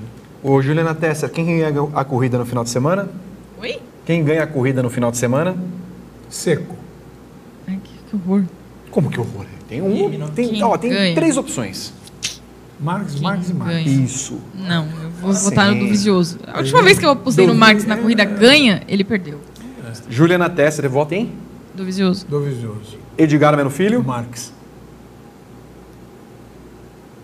Avelar? Ah, eu mais quero do que eu acho, Dovi. Dove? Acho que é a redenção de Lorenzo. Boa, legal. Ele gosta de ganhar sozinho, cara. É isso aí. Oi, Fernandão. Ninguém foi no rins. Vota no Bottas. É. Fernandão, Eu você também, pegar aquelas toda hora, corridas que o Lorenzo tá largando em. É mesmo? 15 o Ah, Fernandão é aposta nele. Porque Nem- todo mundo vai na lógica, nem eu tenho que sair fora. Bottas vota pois nele. é, eu vou lá, põe o Bottas, ele vai e faz a pole. Eu ganhei duas vezes já com ele. Você e perdi essa de bobeira. Porque eu quis dar uma chance, não é quis dar uma chance, eu falei, bom, aí foi todo mundo na tradicional Hamilton e Vettel, eu falei, bom, então eu vou de Leclerc. Mas devia ter ido É. no Bottas como eu fui das outras vezes. Mas enfim, isso acontece. Vai dar Marques. Eu acho. Assim, vai, Não pé cai nas duas costas. vezes. Com alguma sobra. Eu estava, enquanto vocês estavam falando, eu abri o papo falando da Aparecida Liberato. Uma- eu entrevistei a Aparecida, fui até procurar para ver se ainda tem na internet. Eu entrevistei a Aparecida Liberato há 10 anos. Numa incrível matéria, o GP do Brasil segundo a, a numerologia. Incrível, A irmã de Gugu disse que Hamilton não terá a sua melhor performance no dia 2. Eu não lembro que- o- quem ganhou a corrida aqui em 2009. Eu não lembro quem ganhou. Sei que o Button foi campeão, mas o Button não ganhou. Vettel terá o seu melhor ano em 2009. Uma nova opção se abre para Alonso em um futuro próximo. Ai, Aparecida. Mas abriu, Escuta, vamos, vamos ao intervalo comercial. Daqui a pouco, Fórmula 1 e vamos voltar com. Ah, não, Flávio Gomes. Tá bom, Flávio Gomes. Seguro Auto Use eu monto como quiser e só pago pelo que eu escolho.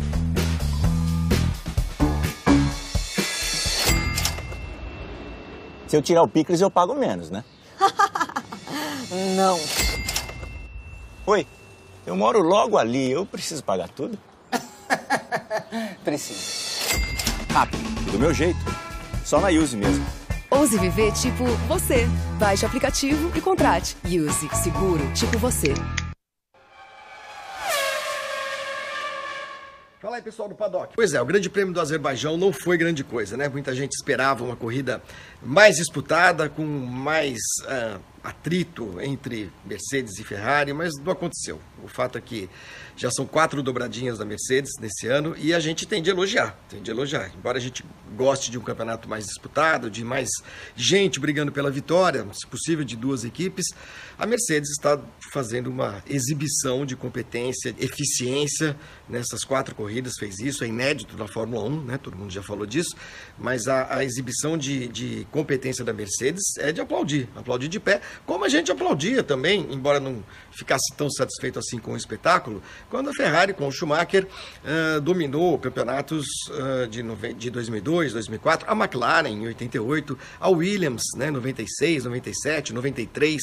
São campeonatos, Red Bull mais para frente, são campeonatos que a gente ah, não lembra com muito carinho, porque não tiveram grandes disputas esses campeonatos, mas ao mesmo tempo a gente vê a competência levada ao limite extremo, como gosta de dizer o nosso Galvão Bueno, né? O trabalho que a Mercedes faz é impecável e pelo menos até agora nós tivemos duas vitórias para cada lado. Quem sabe, quem sabe, acho difícil, mas quem sabe o Bottas incorpora o Nico Rosberg e briga pelo título com o, o Hamilton até o final do ano. Eu sinceramente não acredito muito, como também não acredito e é triste dizer isso na quarta etapa do campeonato, que a Ferrari tenha condições de reagir a ponto de ameaçar a Mercedes. Vamos ver, Barcelona, o script deve ser o mesmo, infelizmente. Mas, de qualquer forma, aplausos para a Mercedes, que está fazendo um trabalho impecável e excepcional. Valeu! Nós falamos de espírito, né? Nós falamos de incorporação, nós falamos de Exu, esse programa tão. é, A mesa aberto. já é branca. Mesa branca, né? A mesa já é branca. o, o, o Bottas incorpora Nico Rosberg, embora vivo, para Vitor brigar com Hamilton, porque é o que nos resta, Edgar. Vitor Martins, eu, tenho, eu tenho dito, aliás, acho que disse isso aqui mesmo na última vez que estive. O Bottas pode ser mandado embora no final do ano, tendo contrato de um aninho, pode ser mandado, mas vai sair atirando. E ele está afim, ele está no pique. Você vê que no fim, Luiz Hamilton veio pendurado, veio num limitão para chegar nele, ele resolveu e abriu de novo, e ele tinha guardado, e o cara está na pilha. Eu não sei, claro que tem muita coisa pela frente, a gente sabe disso, mas o cara está mostrando combatividade, o cara vai para cima. Você vê que o ano passado ele perdeu com aquele maldito pneu que furou, né, faltando acho que duas ou três voltas. Sim. Então, eh, eu acho que esse ano nós vamos poder assistir, e eu espero que, na pior das hipóteses, continue essa briga, porque o GP foi muito chato. Ou sou eu que estou muito exigente. Não, foi. Porque Foi chato mesmo. eu, eu, eu- eu lamentei, porque na realidade eu não vou, também não vou, não vou crucificar o menino. Não- nem tenho esse direito de, de crucificar o Leclerc. Ele foi lá dentro na freada. Acontece que, como é muito estreito, ele chegou muito lá dentro, metros por segundo, que você vem muito rápido. Quando ele virou, que ele tirou o pé na freada, como é muito forte, todo o carro transfere o peso para frente. Quando ele tirou o pé, ele tinha que virar o volante e acelerar, porque ele já estava indo para o ápice da curva. Aí você nota pela trajetória, pelas rodas esterçadas, o carro completamente fora da trajetória. Ele devia estar lá perto da guia, estava no meio e ele foi bater com as rodas esterçadas, ou seja, o carro saiu de frente. E quando sai de frente, meu amigo, você cruza o braço que você vira passageiro, não tem o que fazer. Então, reconheceu o seu erro, freou muito dentro, podia ter freado um pouquinho antes. Mas eu não sei, eu posso estar errado, mas eu acho que todo menino tem uma época da vacina, ele precisa ser vacinado.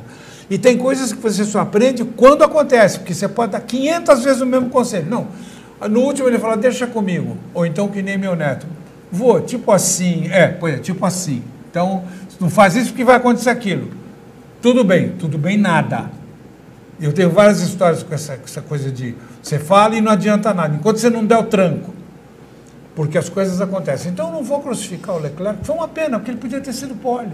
Ele tinha uma grande chance pelo tempo que ele, dos Sim. três, que ele vinha fazendo. E se ele fosse pole, ia mudar a história da corrida. Exato. Eu acho. Agora, não, não vou crucificar, acho que. E outra, outra vez, aí também já pode ser cisma minha, a Ferrari jogou a corrida dele no lixo. Ou não, ele já tinha. Para, para um pouco antes, Jesus Cristo. Dá uma, e outro, o carro se deu super bem com o pneu médio. Estava tá apontando o caminho, vai embora. Não, de novo, eles tomaram atitude, talvez até meia certa, mas na hora completamente errada. E aí realmente já não tinha mais o que fazer, porque realmente a coisa ficou difícil. Então acho que o Grande Prêmio deixou, deixou a desejar, porque realmente o Bottas foi embora, Bottas tomou conta da corrida, o Hamilton fez o que pôde, quando desceu do carro, foi dar uma olhada nos pneus. Ninguém está comparando as, as qualidades de um com o outro. Apenas que o, o, o Bottas ele realmente está mostrando agressividade, combatividade, performance e está indo para cima. Quer dizer, é o meu último ano.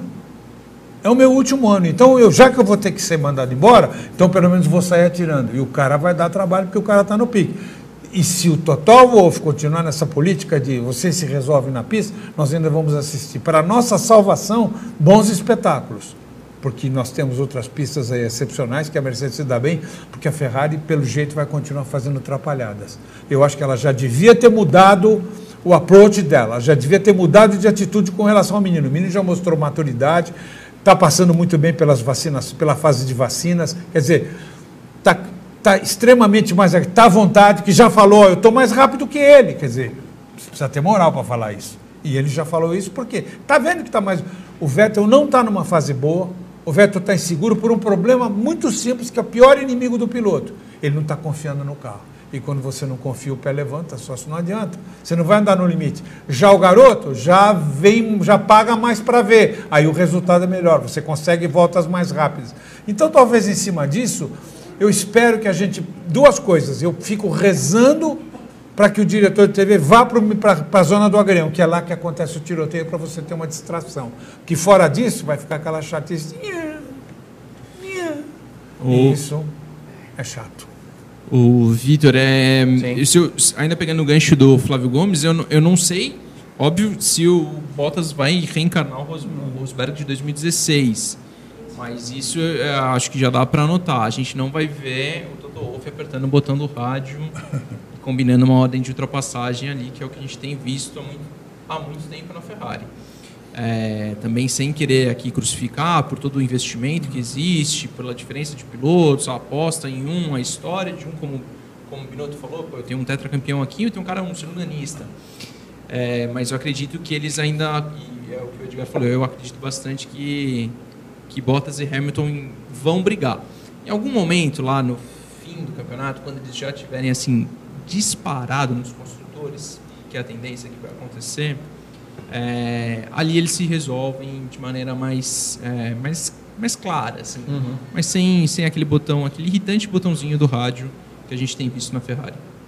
Você consegue imaginar o que ele deve ter ouvido nessas férias? O cara vai te engolir, o cara vai te devorar esse ano que vem. Você imagina que o finlandês voltou com a cabeça desse tamanho, uivando. O cara tá na pilha. Ele vai pra cima. Ouviu tanto isso que falou: tudo bem, agora vocês me aguentam. Porque ele sabe que se ele fosse o cara do ano passado, o Ocon já tava ali, ó, bonitão. Ah, já tá só na, É. ali do lado do Toto Wolff e do Bigodão. Aliás, o Bigodão não tava, tava um Não, outro. e, e, aliás, o que fará o Ocon com esse Bottas, né? O que, que eles vão pensar no- na vida do Ocon? Só quero lembrar, e pegando o gancho do Edgar, é, concordo absolutamente tudo. Inclusive, inclusive, é claro que a Mercedes vive uma fase de excelência e a, e a- a prova disso, a- a- além da demonstração que ela deu nos boxes do GP da China, falando assim, eu mando nesta porra Nossa toda. Senhora. Né? Agora, analisando friamente essa cadeia hereditária, como diria bum xibum xibum xibum, era um final de semana, se não tivesse batido, do Leclerc. Ele estava muito mais rápido que o resto. Ah, ele ia fazer a pole position com o pé nas costas. Né?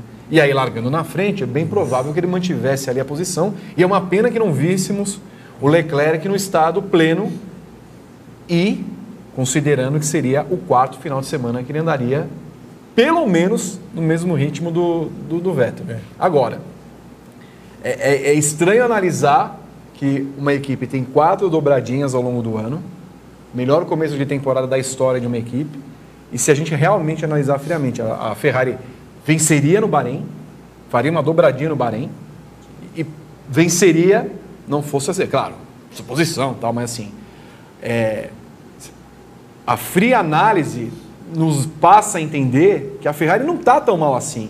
O problema é que a Ferrari está perdida por dois motivos. Ela não esperava que ela tivesse um Leclerc tão bom, É né? porque ela estava acostumada, então o segundo piloto que estava ali relegado. Ninguém esperava um Raikkonen a botas, né? Esse ano. Não, é seria verdade.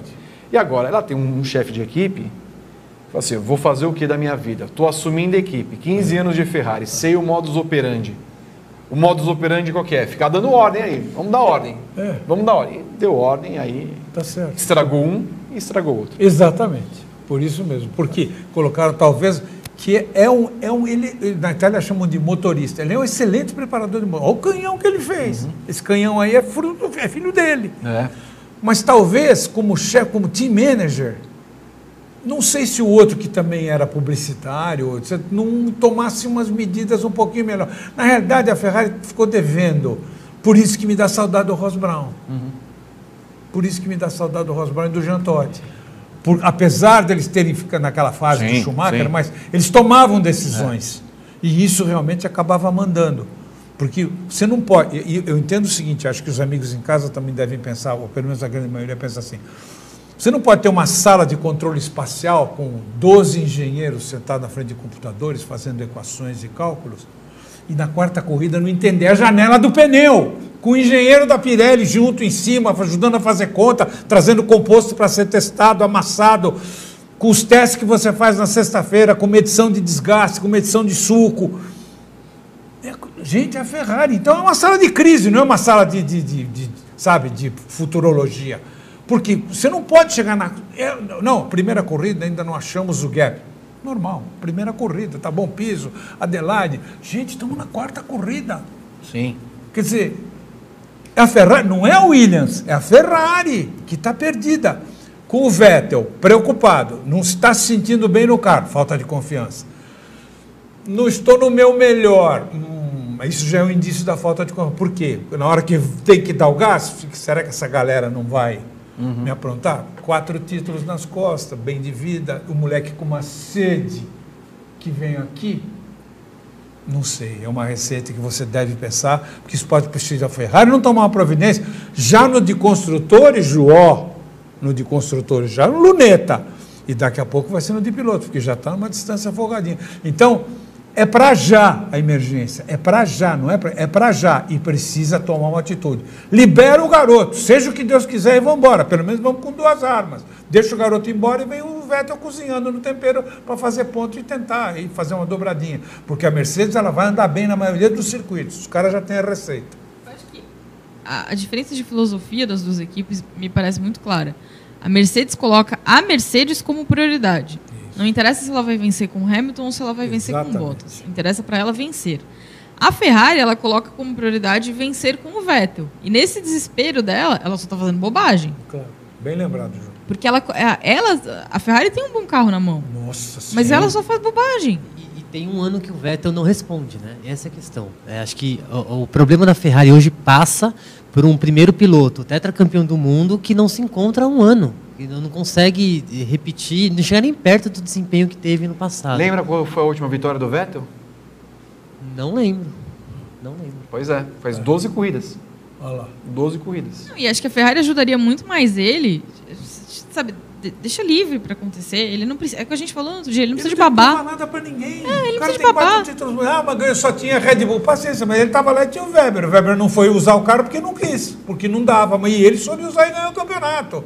Quer dizer, então, isso, esse, essa colocação da Ju foi, foi muito bem feita, porque à medida que, se a Ferrari liberar, o Vettel mesmo vai começar a se cobrar.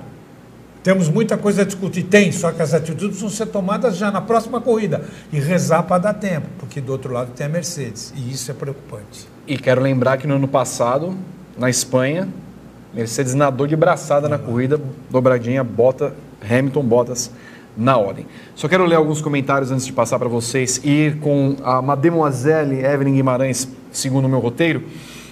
O Rick Domingues, a Mercedes tem que correr, capaz da Red Bull ainda fazer uma proposta para o Bottas. Acho, acho que não. Sabe quem? Eu fiquei pensando uma, lou- uma loucura, mas sabe que faria sentido hoje na minha leitura? Um Bottas no carro da Ferrari.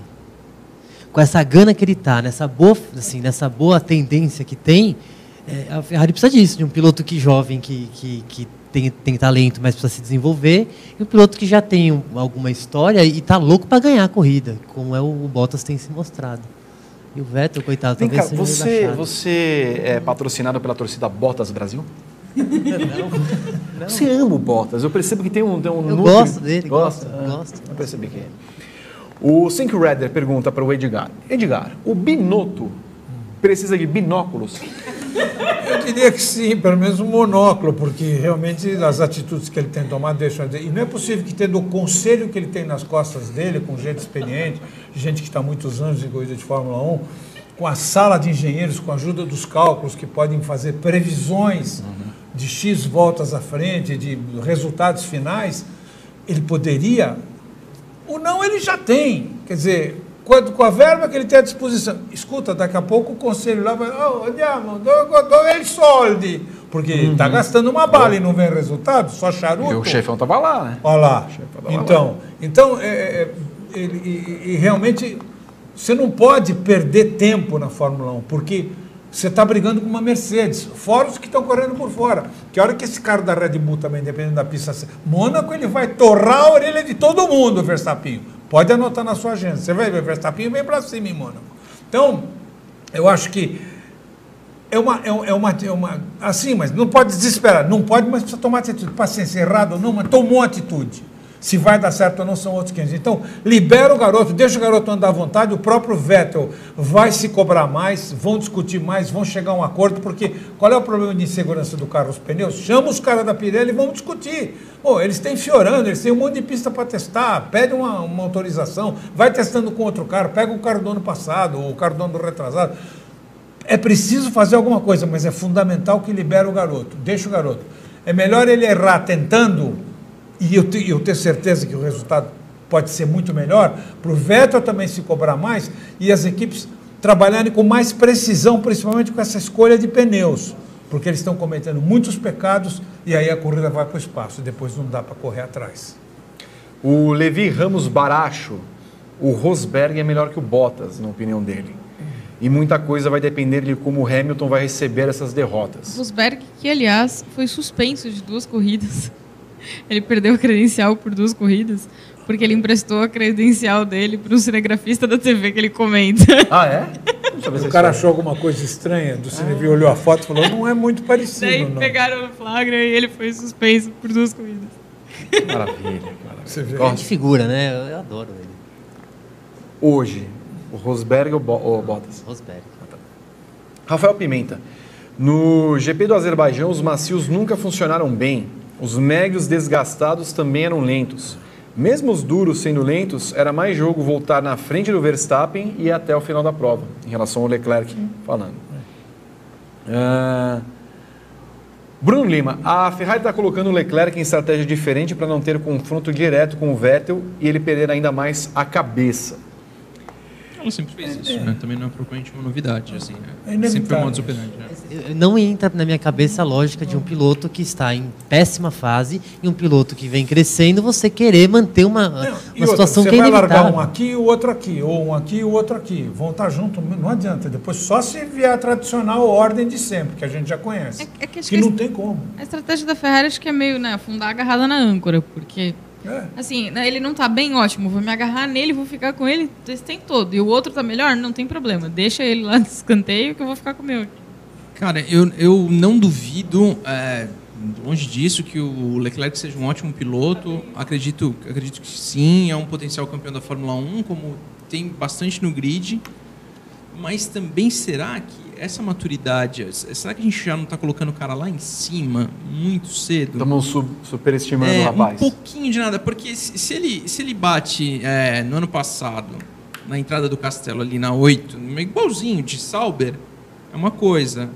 Ele bater de Ferrari, será que a gente. Será que ele está preparado para bater de Ferrari? Assim, eu estou tentando fazer, fazer o advogado da Ferrari Entendi, aqui. Assim, entendi. É, eu, cara, sem dúvida eu acho o Leclerc fantástico, o que ele fez no passado muito, muito bacana, não tenho dúvida disso, reafirmo, é um, é um potencial campeão. Mas será que não é cedo, cara? Será que ele não precisa da pancada do, do Verstappen no muro de Mônaco, assim? Será que... Você viu como mudou depois da pancada? Então, exato. Muda? Muda, né? Então, eu, eu acho, eu acho o, Vers- o Leclerc muito responsável, ele é muito madurinho. Ele não é tipo detraquês, piroqueta. Ele é, sabe, ele tem umas colocações muito inteligentes. Você vê as análises dele da corrida, ele vem muito dentro de uma certa lógica, as cobranças que ele faz dele mesmo. Então, quando você chega nesse ponto, você, você cria uma maturidade dentro de você. E aí você tem que aliar isso à juventude dele, à vontade de ganhar, porque é a chance que ele tem. Quantos vão para a Ferrari na vida? Por isso que muita gente, ah, mas o Rubinho, mas o Massa, olha quanto tempo eles guiaram Ferrari. Não foi por acaso, nem porque são bonitinhos. Então, para guiar a Ferrari, você tem que ter algum predicado. Agora, o que a equipe vai fazer? Vai mandar desmandar? Ela é dona, ela que paga. Então, quando ela toma atitudes erradas, tudo bem, são todos humanos, mas espera um pouquinho, está incidindo nos erros que já devia ter corrigido. Então não adianta você ter uma sala com oito estrategistas lá dentro se você toma atitude errada e na hora errada. E outra, você botou o pneu, virou as primeiras cinco voltas, você sabe quantas voltas mais tem boi e depois a hora que vai piorar. Antigamente a gente fazia isso com um cronômetro. Opa, para para trocar o pneu. Ou para, antigamente, para para trocar a vela, que isso nem existe mais. Para para trocar a vela porque piorou. O pneu tá bom, tá. Então é a vela. Tirava a vela, põe a vela nova, o carro vinha melhor. Quer dizer, então você é, tem uns, uns, uns detalhes técnicos que a voz da experiência manda, sabe? Mas você precisa ter personalidade para segurar o rojão. E aí você sente saudade de certos caras que, de- como chefes de equipe, tomaram problema. Mesmo errado, você vê, o Ron Dennis foi um. O Ron Dennis jogou fora pelo, não vou nem dizer dois, mas um. Por quê? Porque ele não sabia se dava prioridade para o Hackney ou para o Coulthard. Jogou no colo do Schumacher. Você acha que o Schumacher não ia aproveitar? Ele não sabe com quem ele vai ganhar a corrida. O Schumacher foi lá ganhar e levou o campeonato. O Ron Dennis, que tudo que é raposa velha. 2007, Isso, é, Hamilton isso Alonso. isso- exato, isso acontece. Tudo bem, pode acontecer. Mas o que não pode é você retardar um garoto que está morrendo de vontade de ganhar a corrida, e eu tenho a impressão que à medida que ele for ganhando, ele também vai assimilando melhor as coisas, sabe, aproveitar essa fase com erro de táticas por causa de uma besteira de não querer de, de promover um outro que não precisa de promoção, que tem quatro títulos mundiais, mas que está numa boa fase como não está numa boa fase como ser humano. Está se sentindo inseguro e reconhece que não está se sentindo bem dentro do carro. Então vamos trabalhar em cima disso para ver o que, que acontece. Onde é que está o erro? E talvez o próprio fato, sei lá, o Leclerc vence. Talvez isso mesmo ajude a, a resgatar o Vettel de onde quer que ele esteja. Porque aí ele vai ver assim, putz, ó, o garoto chegou aqui agora, conseguiu ganhar, tem o mesmo carro que eu. De repente, sabe, serve para dar uma acordada. Acho que seria muito mais útil a Ferrari deixar ele fazer o que ele pode fazer para né, despertar o Vettel do que ficar barrando ele e o Vettel também não conseguir sair do lugar. Muito bem, né? eu quero emendar, já que Evelyn Guimarães vem aí para falar do Leclerc. Enquanto Evelyn Guimarães fala, eu quero que você dê likes, compartilhe e se inscreva nesse canal. Senão, nós vamos desejar, nessa mesa branca, o pior para você. Venha, Evelyn. Olá, pessoal do Paddock GP. Boa noite. A minha participação na edição de hoje do programa fala sobre Charles Leclerc, o acidente que ele sofreu lá no Azerbaijão nesse final de semana e também a postura que ele teve frente ao erro. Bom, o jovem ferrarista vem tendo um início de temporada muito forte, embora isso não se reflita, digamos assim, em vitórias ou alguma coisa nesse sentido, mas não por culpa só dele, né? Muito por culpa de algumas condições aí da Ferrari. Mas enfim, nesse final de semana ele vinha liderando os treinos, assim como ele fez no Bahrein, candidataço à vitória, certamente daria uma dor de cabeça para a Ferrari e também para a Mercedes, mas tudo isso acabou naquele muro na segunda fase da classificação no sábado, que não foi um erro só dele, né, mas também da Ferrari em termos de estratégia de mandá-lo à pista com aqueles pneus médios, naquela temperatura em que a Ferrari tem dificuldade mesmo em gerar temperatura, em gerar calor dos pneus. E aí ele cometeu esse erro quando estava entrando ali naquele Szinho do castelo, bem traiçoeiro, né? Encheu a mureta, bem parecido com o acidente que havia acontecido pouco, pouco tempo antes com o Kubica, e aí colocou tudo a perder. É, da pole, largou mais para trás, não teve como lutar pela vitória. A Ferrari também não teve a, a inteligência ali para a esperteza de colocá-lo numa estratégia melhor. E aí, um fim de semana que prometia muito, acabou com essa cobrança enorme, principalmente por parte dele. Nesse início de temporada, o Leclerc vem se cobrando muito. Quando ele cometeu esse erro e bateu, ele já imediatamente disse que era estúpido. Ele já tinha feito isso na sexta-feira, depois de uma bitoquinha no muro. Então, assim, ele vem se cobrando demasiadamente. É claro que a gente compreende isso, porque ele está tá numa batalha interna dentro da Ferrari, tentando provar o seu valor, tentando dizer, olha, eu não sou um segundo piloto, mas isso também depõe muito contra, que isso é um argumento, é uma munição para Ferrari dizer para ele que não confia nele. Então, assim, o melhor seria tirar um pouquinho o pé, ter um pouquinho mais de calma, colocar a cabeça no lugar e tentar, então, entender por que desses erros ao invés de ficar se cobrando exageradamente. Porque no fim a Ferrari vai acabar desconfiando também do potencial dele. O que, que vocês acham aí da mesa? Tchau. Tava Falamos tudo. de Evinha. Tava Tá- com saudade. eu- eu não. sou Não aguento fã mais. do trabalho dela. Aliás, eu adoro as meninas do Grande Prêmio. São todas apaixonadas, espertas, inteligentes e passam sempre notícias muito boas pra gente. São bem melhores que os homens. que são pragas. Horríveis. Inclusive demitidos os dois. vamos falar, vamos falar aqui do meio do pelotão. Opa. É, eu vou falar primeiro da Haas, porque daqui a pouco o Fernando Silva, salve salve, vem para falar da Renault. No ano passado, Edgar, nós tínhamos Haas e Renault brigando pela Fórmula 1B. Essas equipes hoje se encontram num limbo. Mas a Haas, ok. A Haas é uma equipe que tem lá seu quarto ano, terceiro ano de Fórmula 1.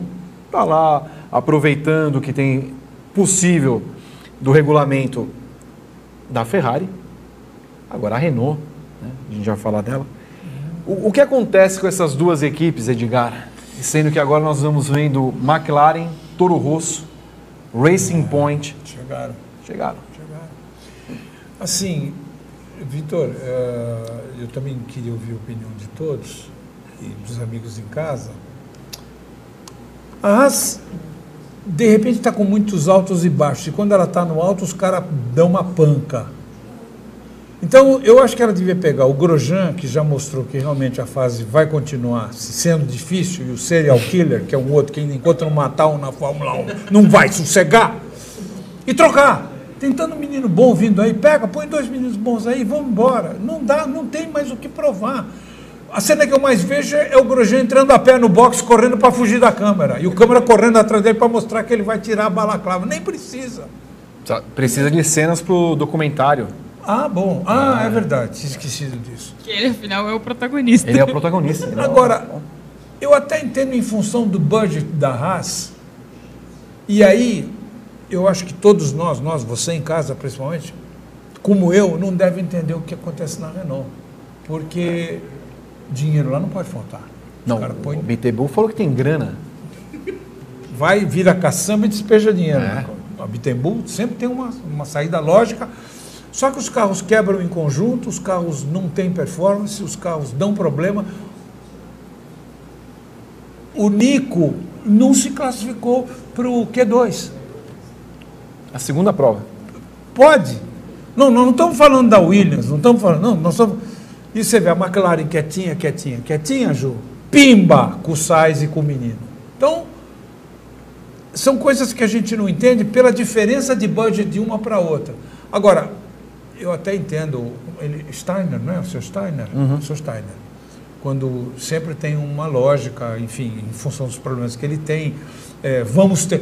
Quer dizer, você já sai para a corrida, vamos ter problemas sérios com o pneu. Quer dizer, sócio, então nem vai, porque só tem esse pneu. Só, não conta. shh.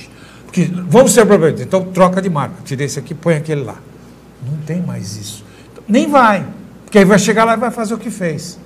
Aí, o outro já arruma 30 inimigos, o serial killer lá na primeira cinco voltas, que já bate em três, aperta dois, joga cinco no muro, dificulta a passagem de todo mundo. Cria sensação? Cria. Uma hora ele vai acabar arrumando uma. Mas eu lamento pela Renault, porque eu esperava muito mais da Renault, ainda mais com o Richard indo para lá. Legal, agora isso é bom, vai ser uma motivação boa para o Nico, porque o outro acelera a hora que ele pegar a mão no carro. Mas a Renault só me decepciona. O que, que acontece? Cheio de consultor, cheio de gente boa do ramo e não vai. Então são aquelas fases negras, aquelas fases difíceis que toda a equipe tem, vide Williams, que vem repetindo uma má fase durante tanto tempo. É muito difícil, a gente lamenta, porque eram duas equipes que poderiam estar proporcionando uma briga muito mais gostosa, muito mais tiroteio ali na zona do agrião, na zona do, do tiro, que é onde as coisas realmente acontecem, que ali saem brigas muito bonitas, por isso que a gente fica torcendo para o câmara ficar ali, para o câmara, o diretor de prova ficar ali, já que ele é da fonte, acostumado a ver isso, fica, não adianta ficar o cara guiando sozinho. Isso aí a gente já sabe como é. Tá bom, mostrou o cara, volta, mostra a briga, o cara passa na freada, vem fritando, o outro vem travando, o outro chega lá dentro. Mas realmente, eu confesso para vocês que eu não consigo entender isso. Até entendo pelas limitações do budget da Haas. Não, não entendo você já sair visando um problema que você não tem como escapar, você não tem saída. É aquele pneu, é aquele pneu. Basta só você escolher, escolher com que composto você vai largar para tentar uma performance melhor dos seus carros. Agora a Renault realmente está complicado, está difícil. Está um grande, tá um, tá um- pega muito bonito entre ela e a Williams. E o, e o Ricardo entra, parece que entrou na energia da Renault, né? Muito Porque bom, muito bom. vem O Melhor desempenho dele é ótimo. O, é, o lance da corrida foi o dele, né? No final de semana, né? Foi aquela marcha ré Não, medonha aquela que tirou ele e o outro carro da Qualquer disputa. estacionamento que se preze, você dá uma olhada no retrovisor para ver se não tem ninguém atrás, né? Não, ele foi dar a ré. Mas Acho eu que vi ele uma entrou no melhor clima. ainda do que esse estacionamento, esse alarme de estacionamento. O cara amarra com arame, três daqueles gatos que se aperta, ele faz cuim, e amarra no paralama, no porta, no, no para-choque traseiro. E ele entra, no, daí ele senta no carro, dá ré e quase até fazer ele para e põe primeira, porque aperta o gato contra o carro de trás, o gato mia, ele vai para frente, aí engata uma ré, pim, o gato mia, ele para. Improvisando ali um alarme. Talvez a Williams podia copiar a ideia, colocar ali no Ah, cano. Renault o Botar o sensor de ré, né? É, Não dá exatamente. ideia, não dá ideia. Não dá ideia. E fora esse erro grosseiro que ele teve esse final de semana, ele vem andando mal. Ele, sim, não, não tá nada bem. Então é, é engraçado, né? Porque parece que ele entrou na, na mesma sintonia do time. E o que é muito. É ruim, né? Chato. Porque o piloto que chegou com pompa, gastaram dinheiro para tirá-lo da, da Red Bull. Ele investe numa, numa coisa que realmente não vai. E, e assim, pior que não- de não ir é não ter nenhuma perspectiva a curto, talvez médio prazo, de que vai melhorar. né? Ok. Fernando Silva fala da Renault. Salve, salve! Amigas e amigos do Paddock GP, tudo bem com vocês? Beleza? Fernando Silva, falando um pouquinho sobre esse papelão que foi a Renault, né? Foi horrível nesse último GP do Azerbaijão de Fórmula 1. A equipe que sofreu e quase foi eliminada do, no Q1, lá em Baku, com seus dois carros. O Daniel Ricardo ainda conseguiu escapar, largar um pouquinho mais à frente. O Huckenberg acabou ficando logo na primeira fase da, da sessão classificatória. E a corrida foi um fracasso, né? O Huckenberg jamais conseguiu mostrar algum tipo de, de rendimento, bom rendimento. E o Daniel Ricardo protagonizou aquele acidente bizarro com o Daniel Kivet, a ponto de dar ré e acertar Toro Rosso do, do torpedo né, do russo. E até levou uma punição, vai largar três posições atrás em relação ao grid que ele obtiver no, no GP da Espanha, na classificação lá em Barcelona. É um retrato de uma equipe que andou para trás, você vê na classificação que a Renault está atrás da McLaren, está atrás da Racing Point, está atrás da Alfa Romeo, está em sétimo lugar no campeonato, enquanto deveria estar ali, pelo menos na quarta colocação. A gente não esperava que ela fosse brigar com a Red Bull, mas pelo menos se aproximar um pouco mais nesse princípio de temporada, o que a gente vê é o cenário completamente oposto. E aí eu coloco a culpa principalmente no trabalho que é feito ou pelo que não é feito pelo Cyril Abtebu. Ele que é bastante falastrão, a gente viu isso na, na série Drive to Survive, mas ele em termos de trabalho mesmo, ele já está lá desde 2015 como diretor da, da Renault, mas não consegue extrair o melhor da equipe, então é, é algo que é, é preciso pensar sobre o que o papel dele, se ele merece ficar no cargo e na minha visão não, ele não faz por merecer, ele faz por merecer já ser demitido da Renault. É isso, gente. Valeu demais, bom programa a todos. Saudações. Muito bem, Fernando Silva coloca aqui a questão a respeito de Sergio Abtebu. Repito a pergunta que fiz no briefing no último domingo. Quem é o pior chefe de equipe desse ano? Matia Binotto, Sergio Abtebu ou Claire Williams? Olha, as, as, os budgets então, são muito parecidos. Não é uma pergunta fácil. Eu acredito que pela quantidade de, de medidas e de ações erradas, eu acho que Binotto leva uma cabeça pelo menos de vantagem. Hum, Binotto. Mas estão juntos. Só uma questão do Binotto abaixou a cabeça e passaria antes no Photoshop. André Avelar. Eu tenho por mim que a senhora Claire é a pior de, desses chefes de equipe todos. É, e também tenho o palpite de que não dura até o GP de Silverstone. Juliana Tesser. Eu acho que os três são ruins.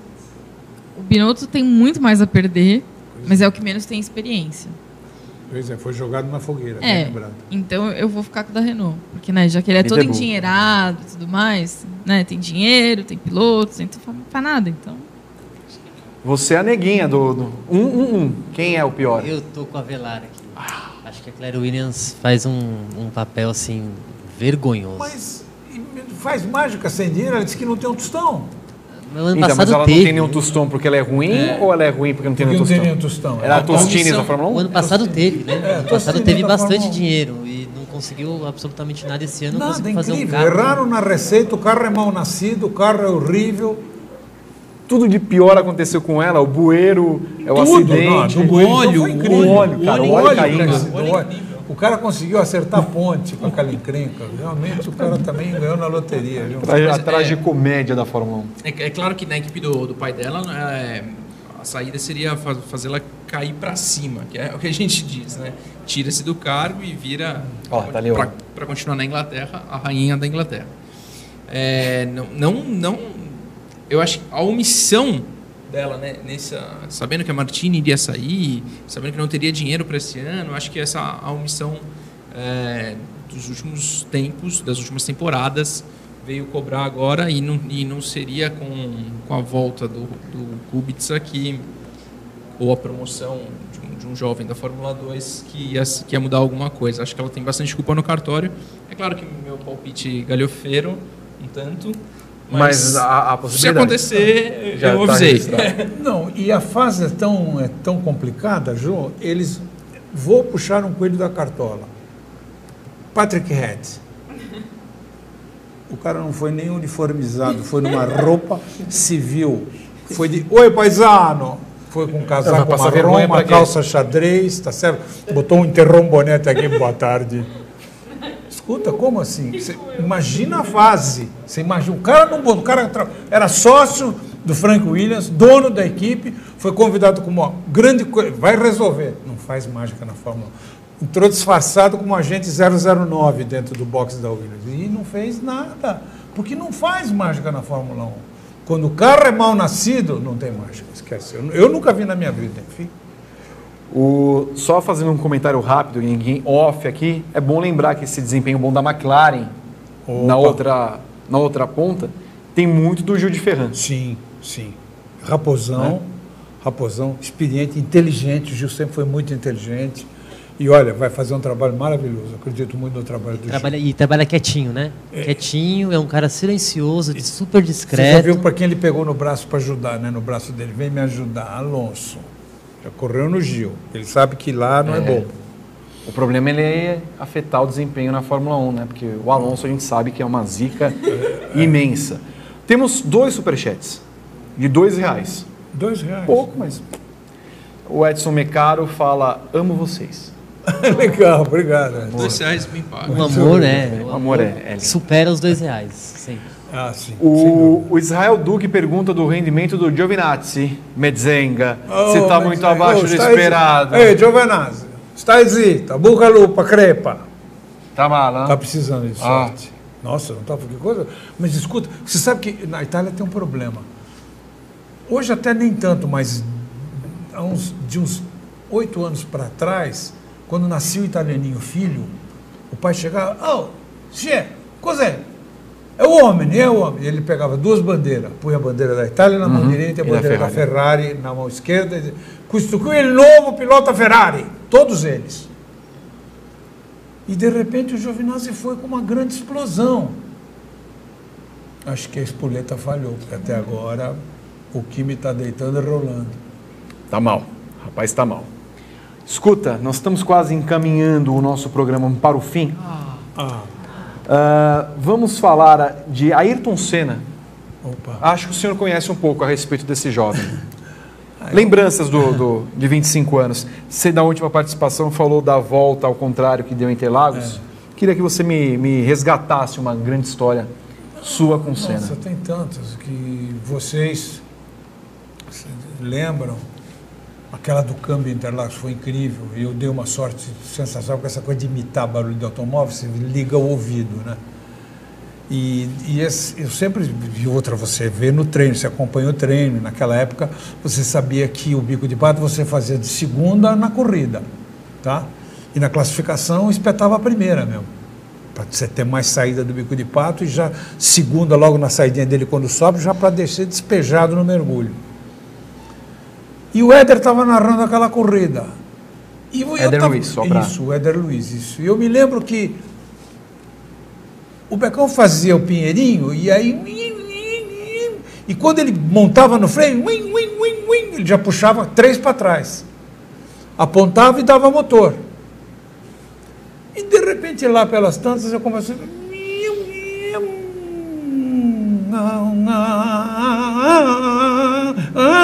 Isso é embreagem, que tinha naquela época. Mas como assim? Não, eu ouvi mal, tem alguma coisa. Olhei para ele, não podia falar com ele, porque ele estava narrando. Vou ver de novo. Apurei, acompanhei, ele deu a volta, passou S antigo, Pinheirinho, bico de pato, mesma coisa.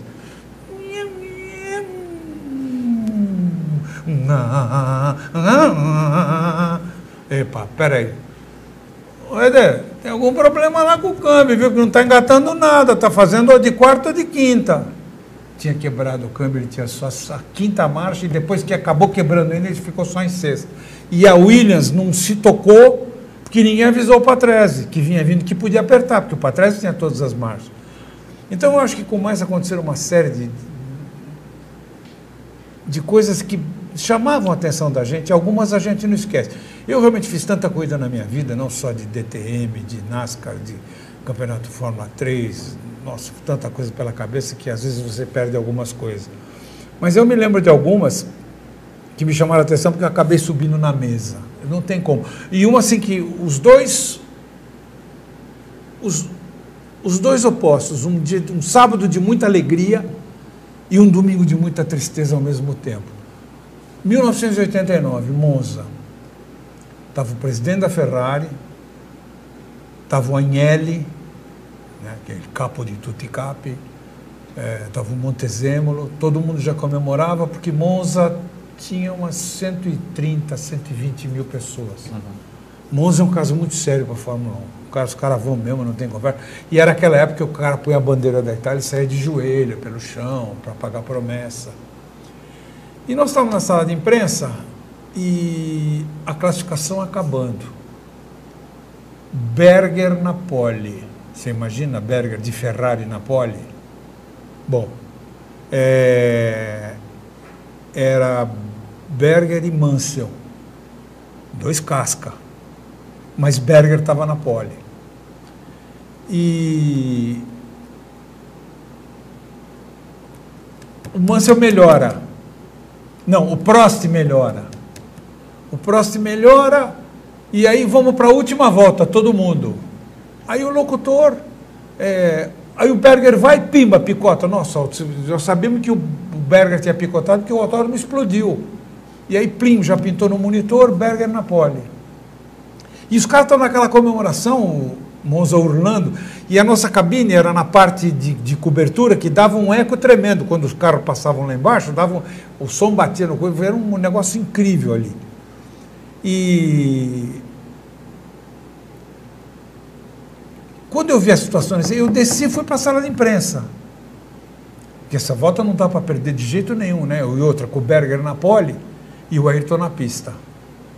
E tá aquela confusão, o pessoal todo comemorando, tá aquela festa, os caras já pulando muito. E eu escuto na- o locutor do autódromo, attenzione, se ne velocissimo sulla parabólica. Ave Maria, eu falei, eu olhei para uns amigos, Morosini, estava tudo ali atrás, italianato, é, Orsi, enfim. É, eu olhei para Aô, aô, paisano, allora, pernacchia, eh! Diabo, cena velocíssimo. Mas os caras nem aí, os caras já comemorando a pole. E já no box da Ferrari, já o garçom servindo champanhe para comemorar a pole. Porque você imagina que era uma pole, você imagina que é uma pole da Ferrari em Monza. Não é que, assim, em Monza é um negócio que só você indo lá para viver essa emoção. Não tem nada parecido. E o Ayrton me faz a parabólica que sai lá no gargalo, quase que ele saiu na avenida lá fora, vem aqui, passe crau no Berger. Nossa Senhora. Sabe quando um autódromo murcha? Eu subi em cima da coisa da sala de imprensa. Foi até o. Por que você não Oh, pegou champanhe? Morosini, Mangula! Ó, Pernambuco! E aí, é, eu sei que foi muita comemoração. E na corrida não deu outra. Largou ele na frente, sumiu, foi embora. Era volta, melhor volta, atrás de melhor volta, num pique incrível, fugiu dos caras. E só aumentando a diferença para o Berger. E, um, e ó, vinha só Berger, Mansell e Prost atrás. Olha que trio de respeito, que não tinha bobo ali. Então aquela tensão e a corrida chegando no final, no final, no final. Quando tudo parecia que a corrida era nossa, o diabo do motor, pimba. Sócio, que tristeza. Então a mesma alegria da gente. Eu não aguentei, eu subi em cima da bancada e fiz mal, porque eu não fiz em Mônaco, igualzinho também. Quando ele fez a pole, pulei em cima da comecei a pular. E porque tinha muita pegação, eles, eles pegavam muito no pé da gente. E claro que tinha troco, né? Porque a briga era feia. Então era uma coisa muito interessante, porque essas coisas, os treinos livres de, de, de, de Jerez, ah, do Estoril, de janeiro e fevereiro, a melhor coisa de você assistir na Fórmula 1 são os treinos livres, porque está todo mundo descontraído. Você arranca tudo do piloto, conversa com todo mundo, joga bola com os mecânicos, porque é uma coisa descontraída. Não tem a pressão. Corrida, quinta-feira já ninguém olha mais na sua cara. Quinta-feira já está todo mundo de tromba. Quantas vezes o Ayrton entrava em reunião e a rádio me pedia matéria para me mandar para cá, Bandeirantes, me pedia matéria para me mandar para o Brasil, para eles colocarem na programação. E eu chegava na, na McLaren e o Ayrton estava entrando no, no, no, no, caminhão para as famosas reuniões, para decisão de, de acertar o carro para o dia seguinte. Eu cansei de ficar três, quatro, cinco horas esperando. Cansei. E, e Sabe, depois de todo mundo embora, os caras desistirem, esperar. Aí quando ele descer do carro, o que está fazendo aí? Chefia, o que, que acha, chefia? Quero uma palavrinha. Vai me dar uma carona para me deixar no hotel? Vai, vamos lá.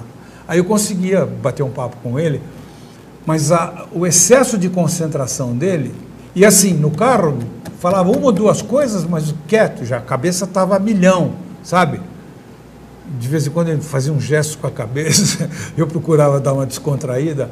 Mas assim, e uh, nos testes, assim, momentos fantásticos de acerto da McLaren, quando teve a troca do MP4/4, que trocou o motor do V12 para o V10 aconteceu muita coisa interessante. O Joe Ramirez tem histórias sensacionais, porque o Joe Ramirez lembrava de tudo. E a gente ficava sentado no box, encostado no muro da pista.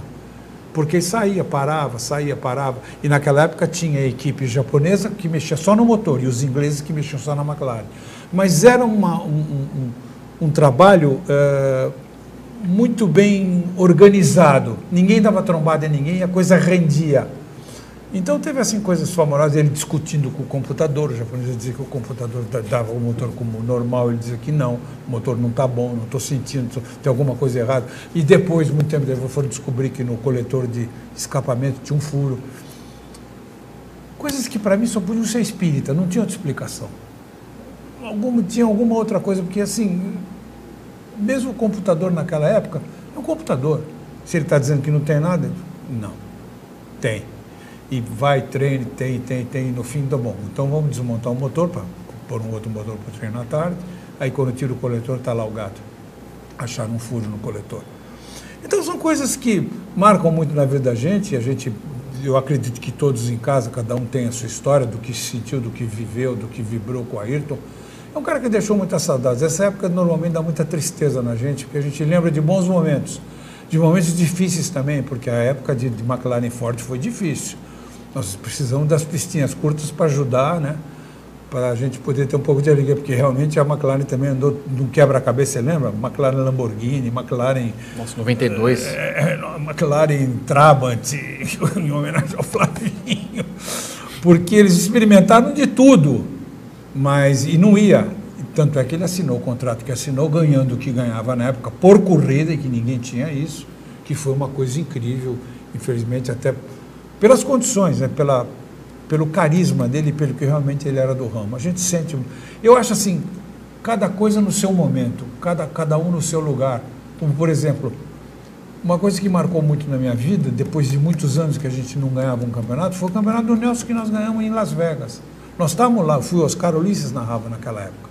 E eu, Oscarzinho, nós viajamos para Las Vegas e o Nelson tinha sofrido, mas demais, demais com o Alan Jones, que era uma praga. O cara era um capeta com as Williams ainda Saudi, lembra das uhum. Williams Saudi? Muito bem. E que era, era só Alan Jones e Carlos Reutemann, o argentino, que guiava muito o argentino. Loli. Loli não era bobo. E o Nelson passou mal, bodeou, passou mal de estômago no sábado, e a gente naquela tensão. E tanto é que o Nelson foi campeão por um ponto. Você lembra? 50 a 49. Uhum. Então aquilo foi uma explosão espontânea nossa, porque a gente estava com aquele campeonato aqui, ó. E precisava vir, e veio na hora certa, porque aí para nós foi bom, porque aí a partir daí a carreira do Nelson deslanchou. Não que ele precisasse, mas claro, a partir daí ele era um campeão do mundo. Então eu acho que nós tivemos fases assim fantásticas. Nós viemos numa sequência que talvez a gente hoje pague um. Não, eu acho que o Rubinho fez a parte dele maravilhosamente bem, o Massa também. Eles têm o valor pelo que eles fizeram, pelo que, pelo que eles construíram. Só que quando você está numa equipe como a Ferrari, você tem que se sujeitar às regras dela. Como você tem que se sujeitar à regra da maioria das equipes que tem muito dinheiro. Aí vai depender muito da cabeça de quem dirige. Então, isso assim ficou muito claro dos momentos na sequência que nós tivemos de Emerson, Nelson e Ayrton. Claro que aí você fica mal acostumado, porque você só ganha, ganha, ganha, ganha, ganha, ganha, equipe boa quando a gente tem outros pilotos que não têm a mesma sorte, você vê o Tarso, que quando foi parar na Minardi, o que eu posso esperar? O Tarso guiava muito, mas que mágica que ele vai fazer? Você tem que usar, então, como parâmetro comparativo, o parceiro, o cara que guia um carro parecido. Assim mesmo, dependendo da grana, você sempre vai ter um motorzinho melhor que o outro. Então, aí põe na preferência da equipe. Enfim, deixou saudades do Ayrton, porque. E essa época dá uma tristeza talvez ele não precisasse ter ido tão cedo, né? pela infelicidade. Um pouquinho mais para cima, ou um pneu ali naquela curva, mas enfim, quando está escrito, não dá para fugir dos desígnios de Deus. Todo mundo tem a sua hora. Foi uma pena porque ele nos deixou muito cedo, Vitor, e dá saudade.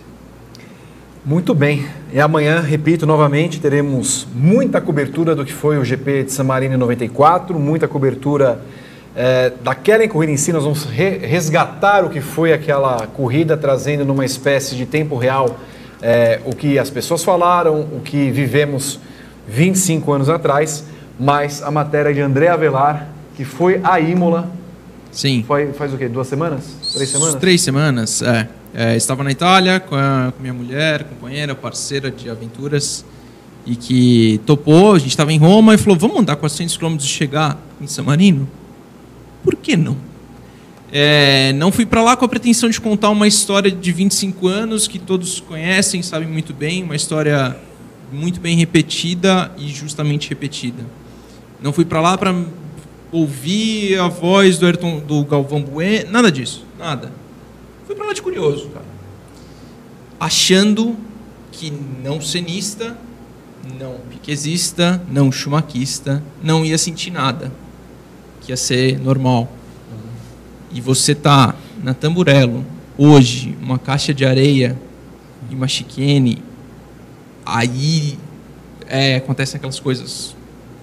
Pássaros passam e você começa a ficar maluco. Você fala, não, tem algo errado aqui é um lugar diferente. É um lugar especial. Fui, fui, acredito, fui hum, descrente de tudo e voltei com um respeito muito maior pela história de não, não obviamente não apenas do Senna, mas de caras que ganham a vida a 300 km por hora. Vocês que levaram a história para a gente, que nos fizeram gostar. Foi o primeiro ídolo meu, do Berton, que está aqui é, de muita gente em casa, tenho certeza. E é legal. Quem tiver oportunidade, super recomendo. Andei pela pista numa van 18 lugares, nada muito rápido, porém ainda muito emocionante é, de estar tá ali, cara, de ver tudo aquilo de perto. Depois a senhora Elisa Mazzini é, falou: Você quer andar a pé? Você quer passar? Você quer descer? Não está no roteiro isso, mas você quer ver aqui como é? Quero. Quero. Ela falou: Ó, acontece isso com todos os brasileiros que vêm para cá. Eles chegam com essa cara de durão que você veio aí, e é quando pisa aqui é Desaba, diferente. Desaba. É, foi, foi, foi realmente tocante, cara. É, de novo, não tenho a pretensão de contar uma história, queria contar uma experiência para quem puder acompanhar amanhã no Grande Premium. Grande prêmio.com.br e não só esse material, pelo amor de Deus, tem muita coisa boa por lá. Muito bem, muito bem. O senhor tem alguma lembrança de Ayrton Senna? Ah, tenho vários, né? É, eu sou o típico brasileiro que acordava para ver corrida e, vê-lo correr. Então, é, acho que o GP do Brasil acho que é muito marcante, né? A vitória dele no Brasil, acho que é, essa combinação do, do piloto brasileiro né, ganhar no, no, no, próprio país, né, um ídolo nacional, né, é, levando milhares de pessoas para o circuito, era uma coisa muito fantástica. Eu cresci nesse ambiente, né, então é, acho que estar aqui hoje, inclusive, é, é, parte da minha história lembrar desse momento. Né. Muito bem. Ju, você não chegou a acompanhar a carreira do eu Senna, Eu tinha né? sete anos quando ele morreu, então é. eu, eu não tenho muitas memórias de corrida. A, a, lembrança maior que eu tenho, no dia seguinte da morte dele, eu estudava num colégio que era cheio de frescura e tudo mais. Era um colégio de padre, então era mais rigoroso e tal. Quando eu cheguei no colégio, os professores estavam dando giz pra gente, para que a gente pudesse escrever no chão alguma coisa para ele. Então, tipo, o chão da escola estava inteiro pintado, porque acho que foi o jeito que eles encontraram de consolar um bando de crianças que estava triste porque tinha morrido um cara que, que, que, as pessoas consideravam e tudo mais. Então era a coisa mais bonita, tipo, o chão todo pintadinho, cheio de, de mensagem bonitinha para ele. E eu passei muitos anos, tipo, chorando todo ano, religiosamente. Eu cheguei a ler um livro, aquele livro da Adriane Galisteu. Uhum. Cara, eu tive a infeliz ideia de ler num primeiro de maio. A hora que eu terminei, mas parecia que eu tinha levado um murro em cada olho, porque eu tava chorando desesperadamente. Mas a minha lembrança é essa, de, de chegar na escola e ter um monte de mensagem para ele. Você sabe uma coisa Também. que me chamou a atenção nesse grande prêmio de 89? aconteceu uma coisa muito engraçada. Na quinta-feira, a Ferrari anunciou a contratação do Prost. Aí o Prost virou Deus em Monza. Quando falava o nome do Ayrton, o Ayrton entrava, você não imagina o que a, Valéria, o que a galera vaiava. Vai, ainda mais agora, porque sabiam da rixa com o Prost, né? que, que existiu e que sempre existiu. É... E isso aumentou mais a tensão ainda. Quer dizer, por isso que a coisa para nós estava ruim. Então essas coisas acabam te marcando. Quer dizer, tanta alegria no sábado, a coisa quase resolvida no domingo, aí de repente você imagina a explosão dos caras, porque inclusive ganha o Prost. Né? Uhum. Tá certo que ele deu troco no ano seguinte, ele ganhou e o Prost foi segundo, de Ferrari. Mas naquele dia, com a, com a, contratação do Prost e anunciado no Grande Prêmio, nossa, foi um alvoroço e a pressão aumentou. Por isso que estava naquela tensão e a brincadeira aumentou mais ainda, porque a gente precisava daquilo. Por isso que quando eu escutei o Velocíssimo Sula Parabólica, eu falei, Dio Bono, allora é fato, agora vamos fazer. E ele fez a pole. Então, a explosão, quer dizer, esses momentos que todos nós temos, então, assim, eu tive uma reação muito parecida com a sua quando eu voltei para Imola depois de tudo que aconteceu. É uma coisa que você não segura. Não, você não quer, mas sabe, foram muitas alegrias, foram muitas situações dessa coisa de você levantar, acordar domingo para ver a corrida. Você tinha no íntimo que ele tinha tudo para ganhar. E quando ele ganhava, então, era uma alegria só. Ah, mas não importa, não interessa, era o nosso que ganhou, mesmo que brigasse só ele o Prost, enfim, porque até porque a supremacia da McLaren era absurda naquela época. Mas essas coisas acabam marcando que no fim você acaba sentindo a perda, porque você está tanto tempo vendo o cara, está tão junto com o cara, está comemorando tantas vitórias, que ele passa a ser, como diz o italiano, uma roupa sua, uma coisa sua. Né? E de repente, sabe, por causa de um pedaço de suspensão, a coisa é retirada de você. Então você não acredita, você não aceita, demora. Mas o tempo é o senhor da razão, né? E hoje realmente ele deixa muitas saudades eu nem espero alguém parecido, eu só desejo para que alguém possa voltar a disputar vitórias, que é o que eu acho que a gente merece, pelo carinho, pelo amor que a gente tem à categoria. Que ela realmente, na mão da Liberty, de quem quer que seja, possa continuar essa beleza de categoria que é, enfim. Que eles acertem a dose de regulamento para ter um pouco mais de equipes competitivas. Porque eu peguei uma época maravilhosa de competitividade quando nós começamos em 75 até 80, a coisa era enganchada, a coisa era enroscada, porque era o mesmo motor para todo mundo. Claro que tinha as equipes que tinham dinheiro, as equipes ricas e as mais pobres, né? Eu cheguei a ver carros da Williams amarrado com arame, no tempo que era ISO, ISO, não era nem Williams, era Williams ISO. Uhum. E, enfim, a saudade é muito grande. Amanhã é um dia de tristeza, para lembrar de, da saudade que a gente vai ter de um tempo muito bom, de muitas vitórias. E que, se Deus quiser, eu espero que volte nas mãos de um outro brasileiro. Não precisa ser igual, mas de vez em quando ganhando uma corridinha vai dar muita alegria para a gente. Muito bem. Estamos encerrando o nosso Paddock GP com esses depoimentos de todos vocês a respeito de cena. Vinícius Piva, o seu comentário final, por favor. Meu comentário final vai lembrando que agora em maio a gente tem a mais uma etapa da Copa Grande Prêmio de Kart, no Autódromo de Interlagos, dia 18. E temos uma condição especial aí para os pilotos que é, querem chegar, se aproximar. Então, é, todos os pilotos que participaram das três primeiras etapas da taça Edgar Melo Filho, que muito nos honra tá aqui com a sua presença. Eu olho para ela todo dia, eu acordo de manhã, estou de olho nela. Todos os pilotos agora são padrinhos e, e podem é, trazer um piloto. Cada, aí o piloto vindo, ele vai ter 10% de desconto, o novato e o seu padrinho. Então, e todos concorrem, todos os padrinhos e apadrinhados concorrem a, a uma, um dia inesquecível, eu diria, na, junto à Porsche Cup em Velocitar, em 29 de junho. Vai ter volta rápida, algumas mordomiazinhas a mais. Claro, vai poder assistir a corrida lá. Então, vai ser uma, uma condição muito especial é, para essa quarta etapa. Então, inscrições abertas, vai lá, participa, que é um dia divertidíssimo. Eu sempre ressalto isso. Muito bem. As inscrições aonde? No site grandepremio.com.br. Muito bem. Lá temos o espaço da Copa GP, tem regulamento, inscrição e tudo que você mais quiser lá. Muito bem. Juliana Tesser, o seu destaque final.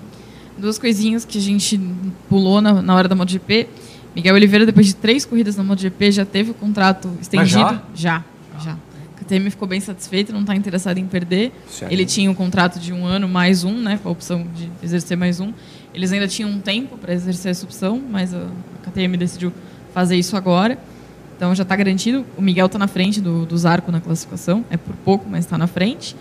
E outra coisa é que esse fim de semana vai ter um brasileiro correndo no Mundial em Jerez, que o Meikon Kawakami vai estrear no Mundial para correr na Moto 3. São esses dois destaques. Já nesse final de semana, então. E se essa notícia que ela deu é boa, que os pilotos continuam com o dentista a bordo. Sim. Certo? Qualquer Sim. coisinha, ah, ele já vai lá e providencia. Opa! André Avelar, o seu destaque final. Ah, de novo vou puxar a sardinha para o Grande Prêmio. É, eu os convido, quem não leu, ler o material, todos, Ah, em, em especial o do Vitor Fazio, Ah, que depois de 25 anos, é difícil, como a gente falou aqui, é difícil contar uma história repetida, bastante repetida. É, o Vitor Fazio fez uma entrevista brilhante com o Christian Fittipaldi, que foi o único brasileiro que correu o GP de Imola de 1994, que Ah. correu, assim, que terminou, perdão. Ah. É, olha, é, é um ponto de vista, acho que diferente. Acho que conseguimos encontrar aí uma, uma outra história, um, ou- um outro ponto de vista e bem legal. É sempre um prazer trabalhar com esse super time. Acompanhe. É, não diria o mesmo, já que é Vitor Fázio. Edgar, meu filho, seu destaque final.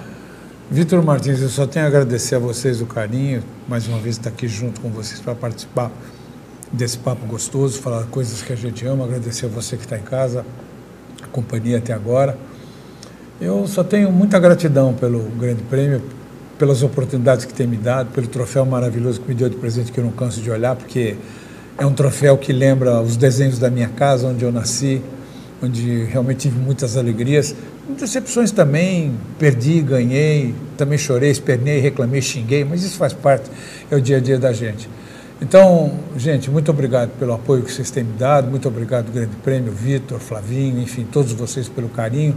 Eu gosto muito de vir a essa casa. Essa casa me deixa muito à vontade, eu me sinto à vontade, não só com vocês, como com todos os presentes sempre à mesa, as meninas, que sou muito fã delas.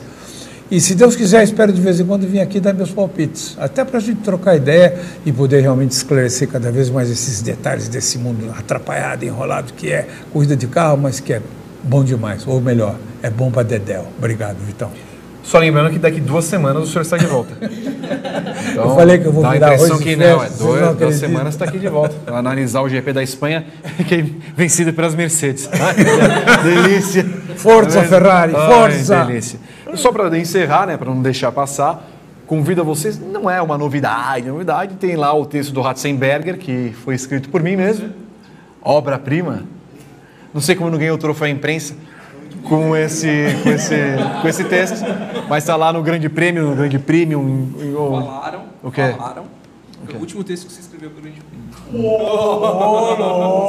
Não, o último texto que eu escrevi para o Grande? Prêmio. Quem falamos? Eu sei qual foi o Eu último vou- texto que ele vou- escreveu. Não, Não foi, não o último texto que eu escrevi para o Grande Prêmio foi na semana passada a respeito do Bump Day. Horas e horas. Eu li um jornal de 1919. Canalha. Canalha. Pulha. 1919. Mas sabe o que é pior? O que é mais emocionante? Você já escreveu dois textos esse ano. Eu tô impressionada com a sua o produtividade. O da Superbike foi você que fez. É? Da Superbike? Você O rapaz que morreu. Ah, é verdade. Tá É muito- trabalhando. já, já horrores. tá bom. Já tá bom. Não atualizo o blog faz seis meses, já tá basicamente bom. Acabou o programa. Acabou o programa, chega. Aí. Obrigado a você que acompanhou essa edição especial do Paddock GP. Acompanhem tudo amanhã no feriado de 1 de maio. Acordem 6 da manhã no horário de Brasília, no Grande Prêmio. Vai ter muita coisa para você acompanhar, tá bom? Muito obrigado mais uma vez, Juliana Tesser, Vinícius Piva, não, é. André Avelari e Edgar Melo Filho. Obrigado a você. Terça-feira que vem estaremos de volta. Tchau.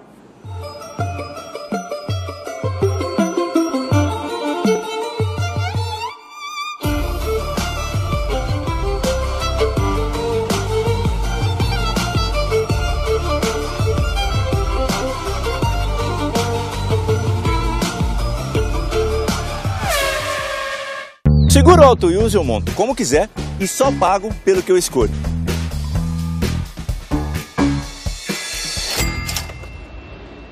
Se eu tirar o picles, eu pago menos, né?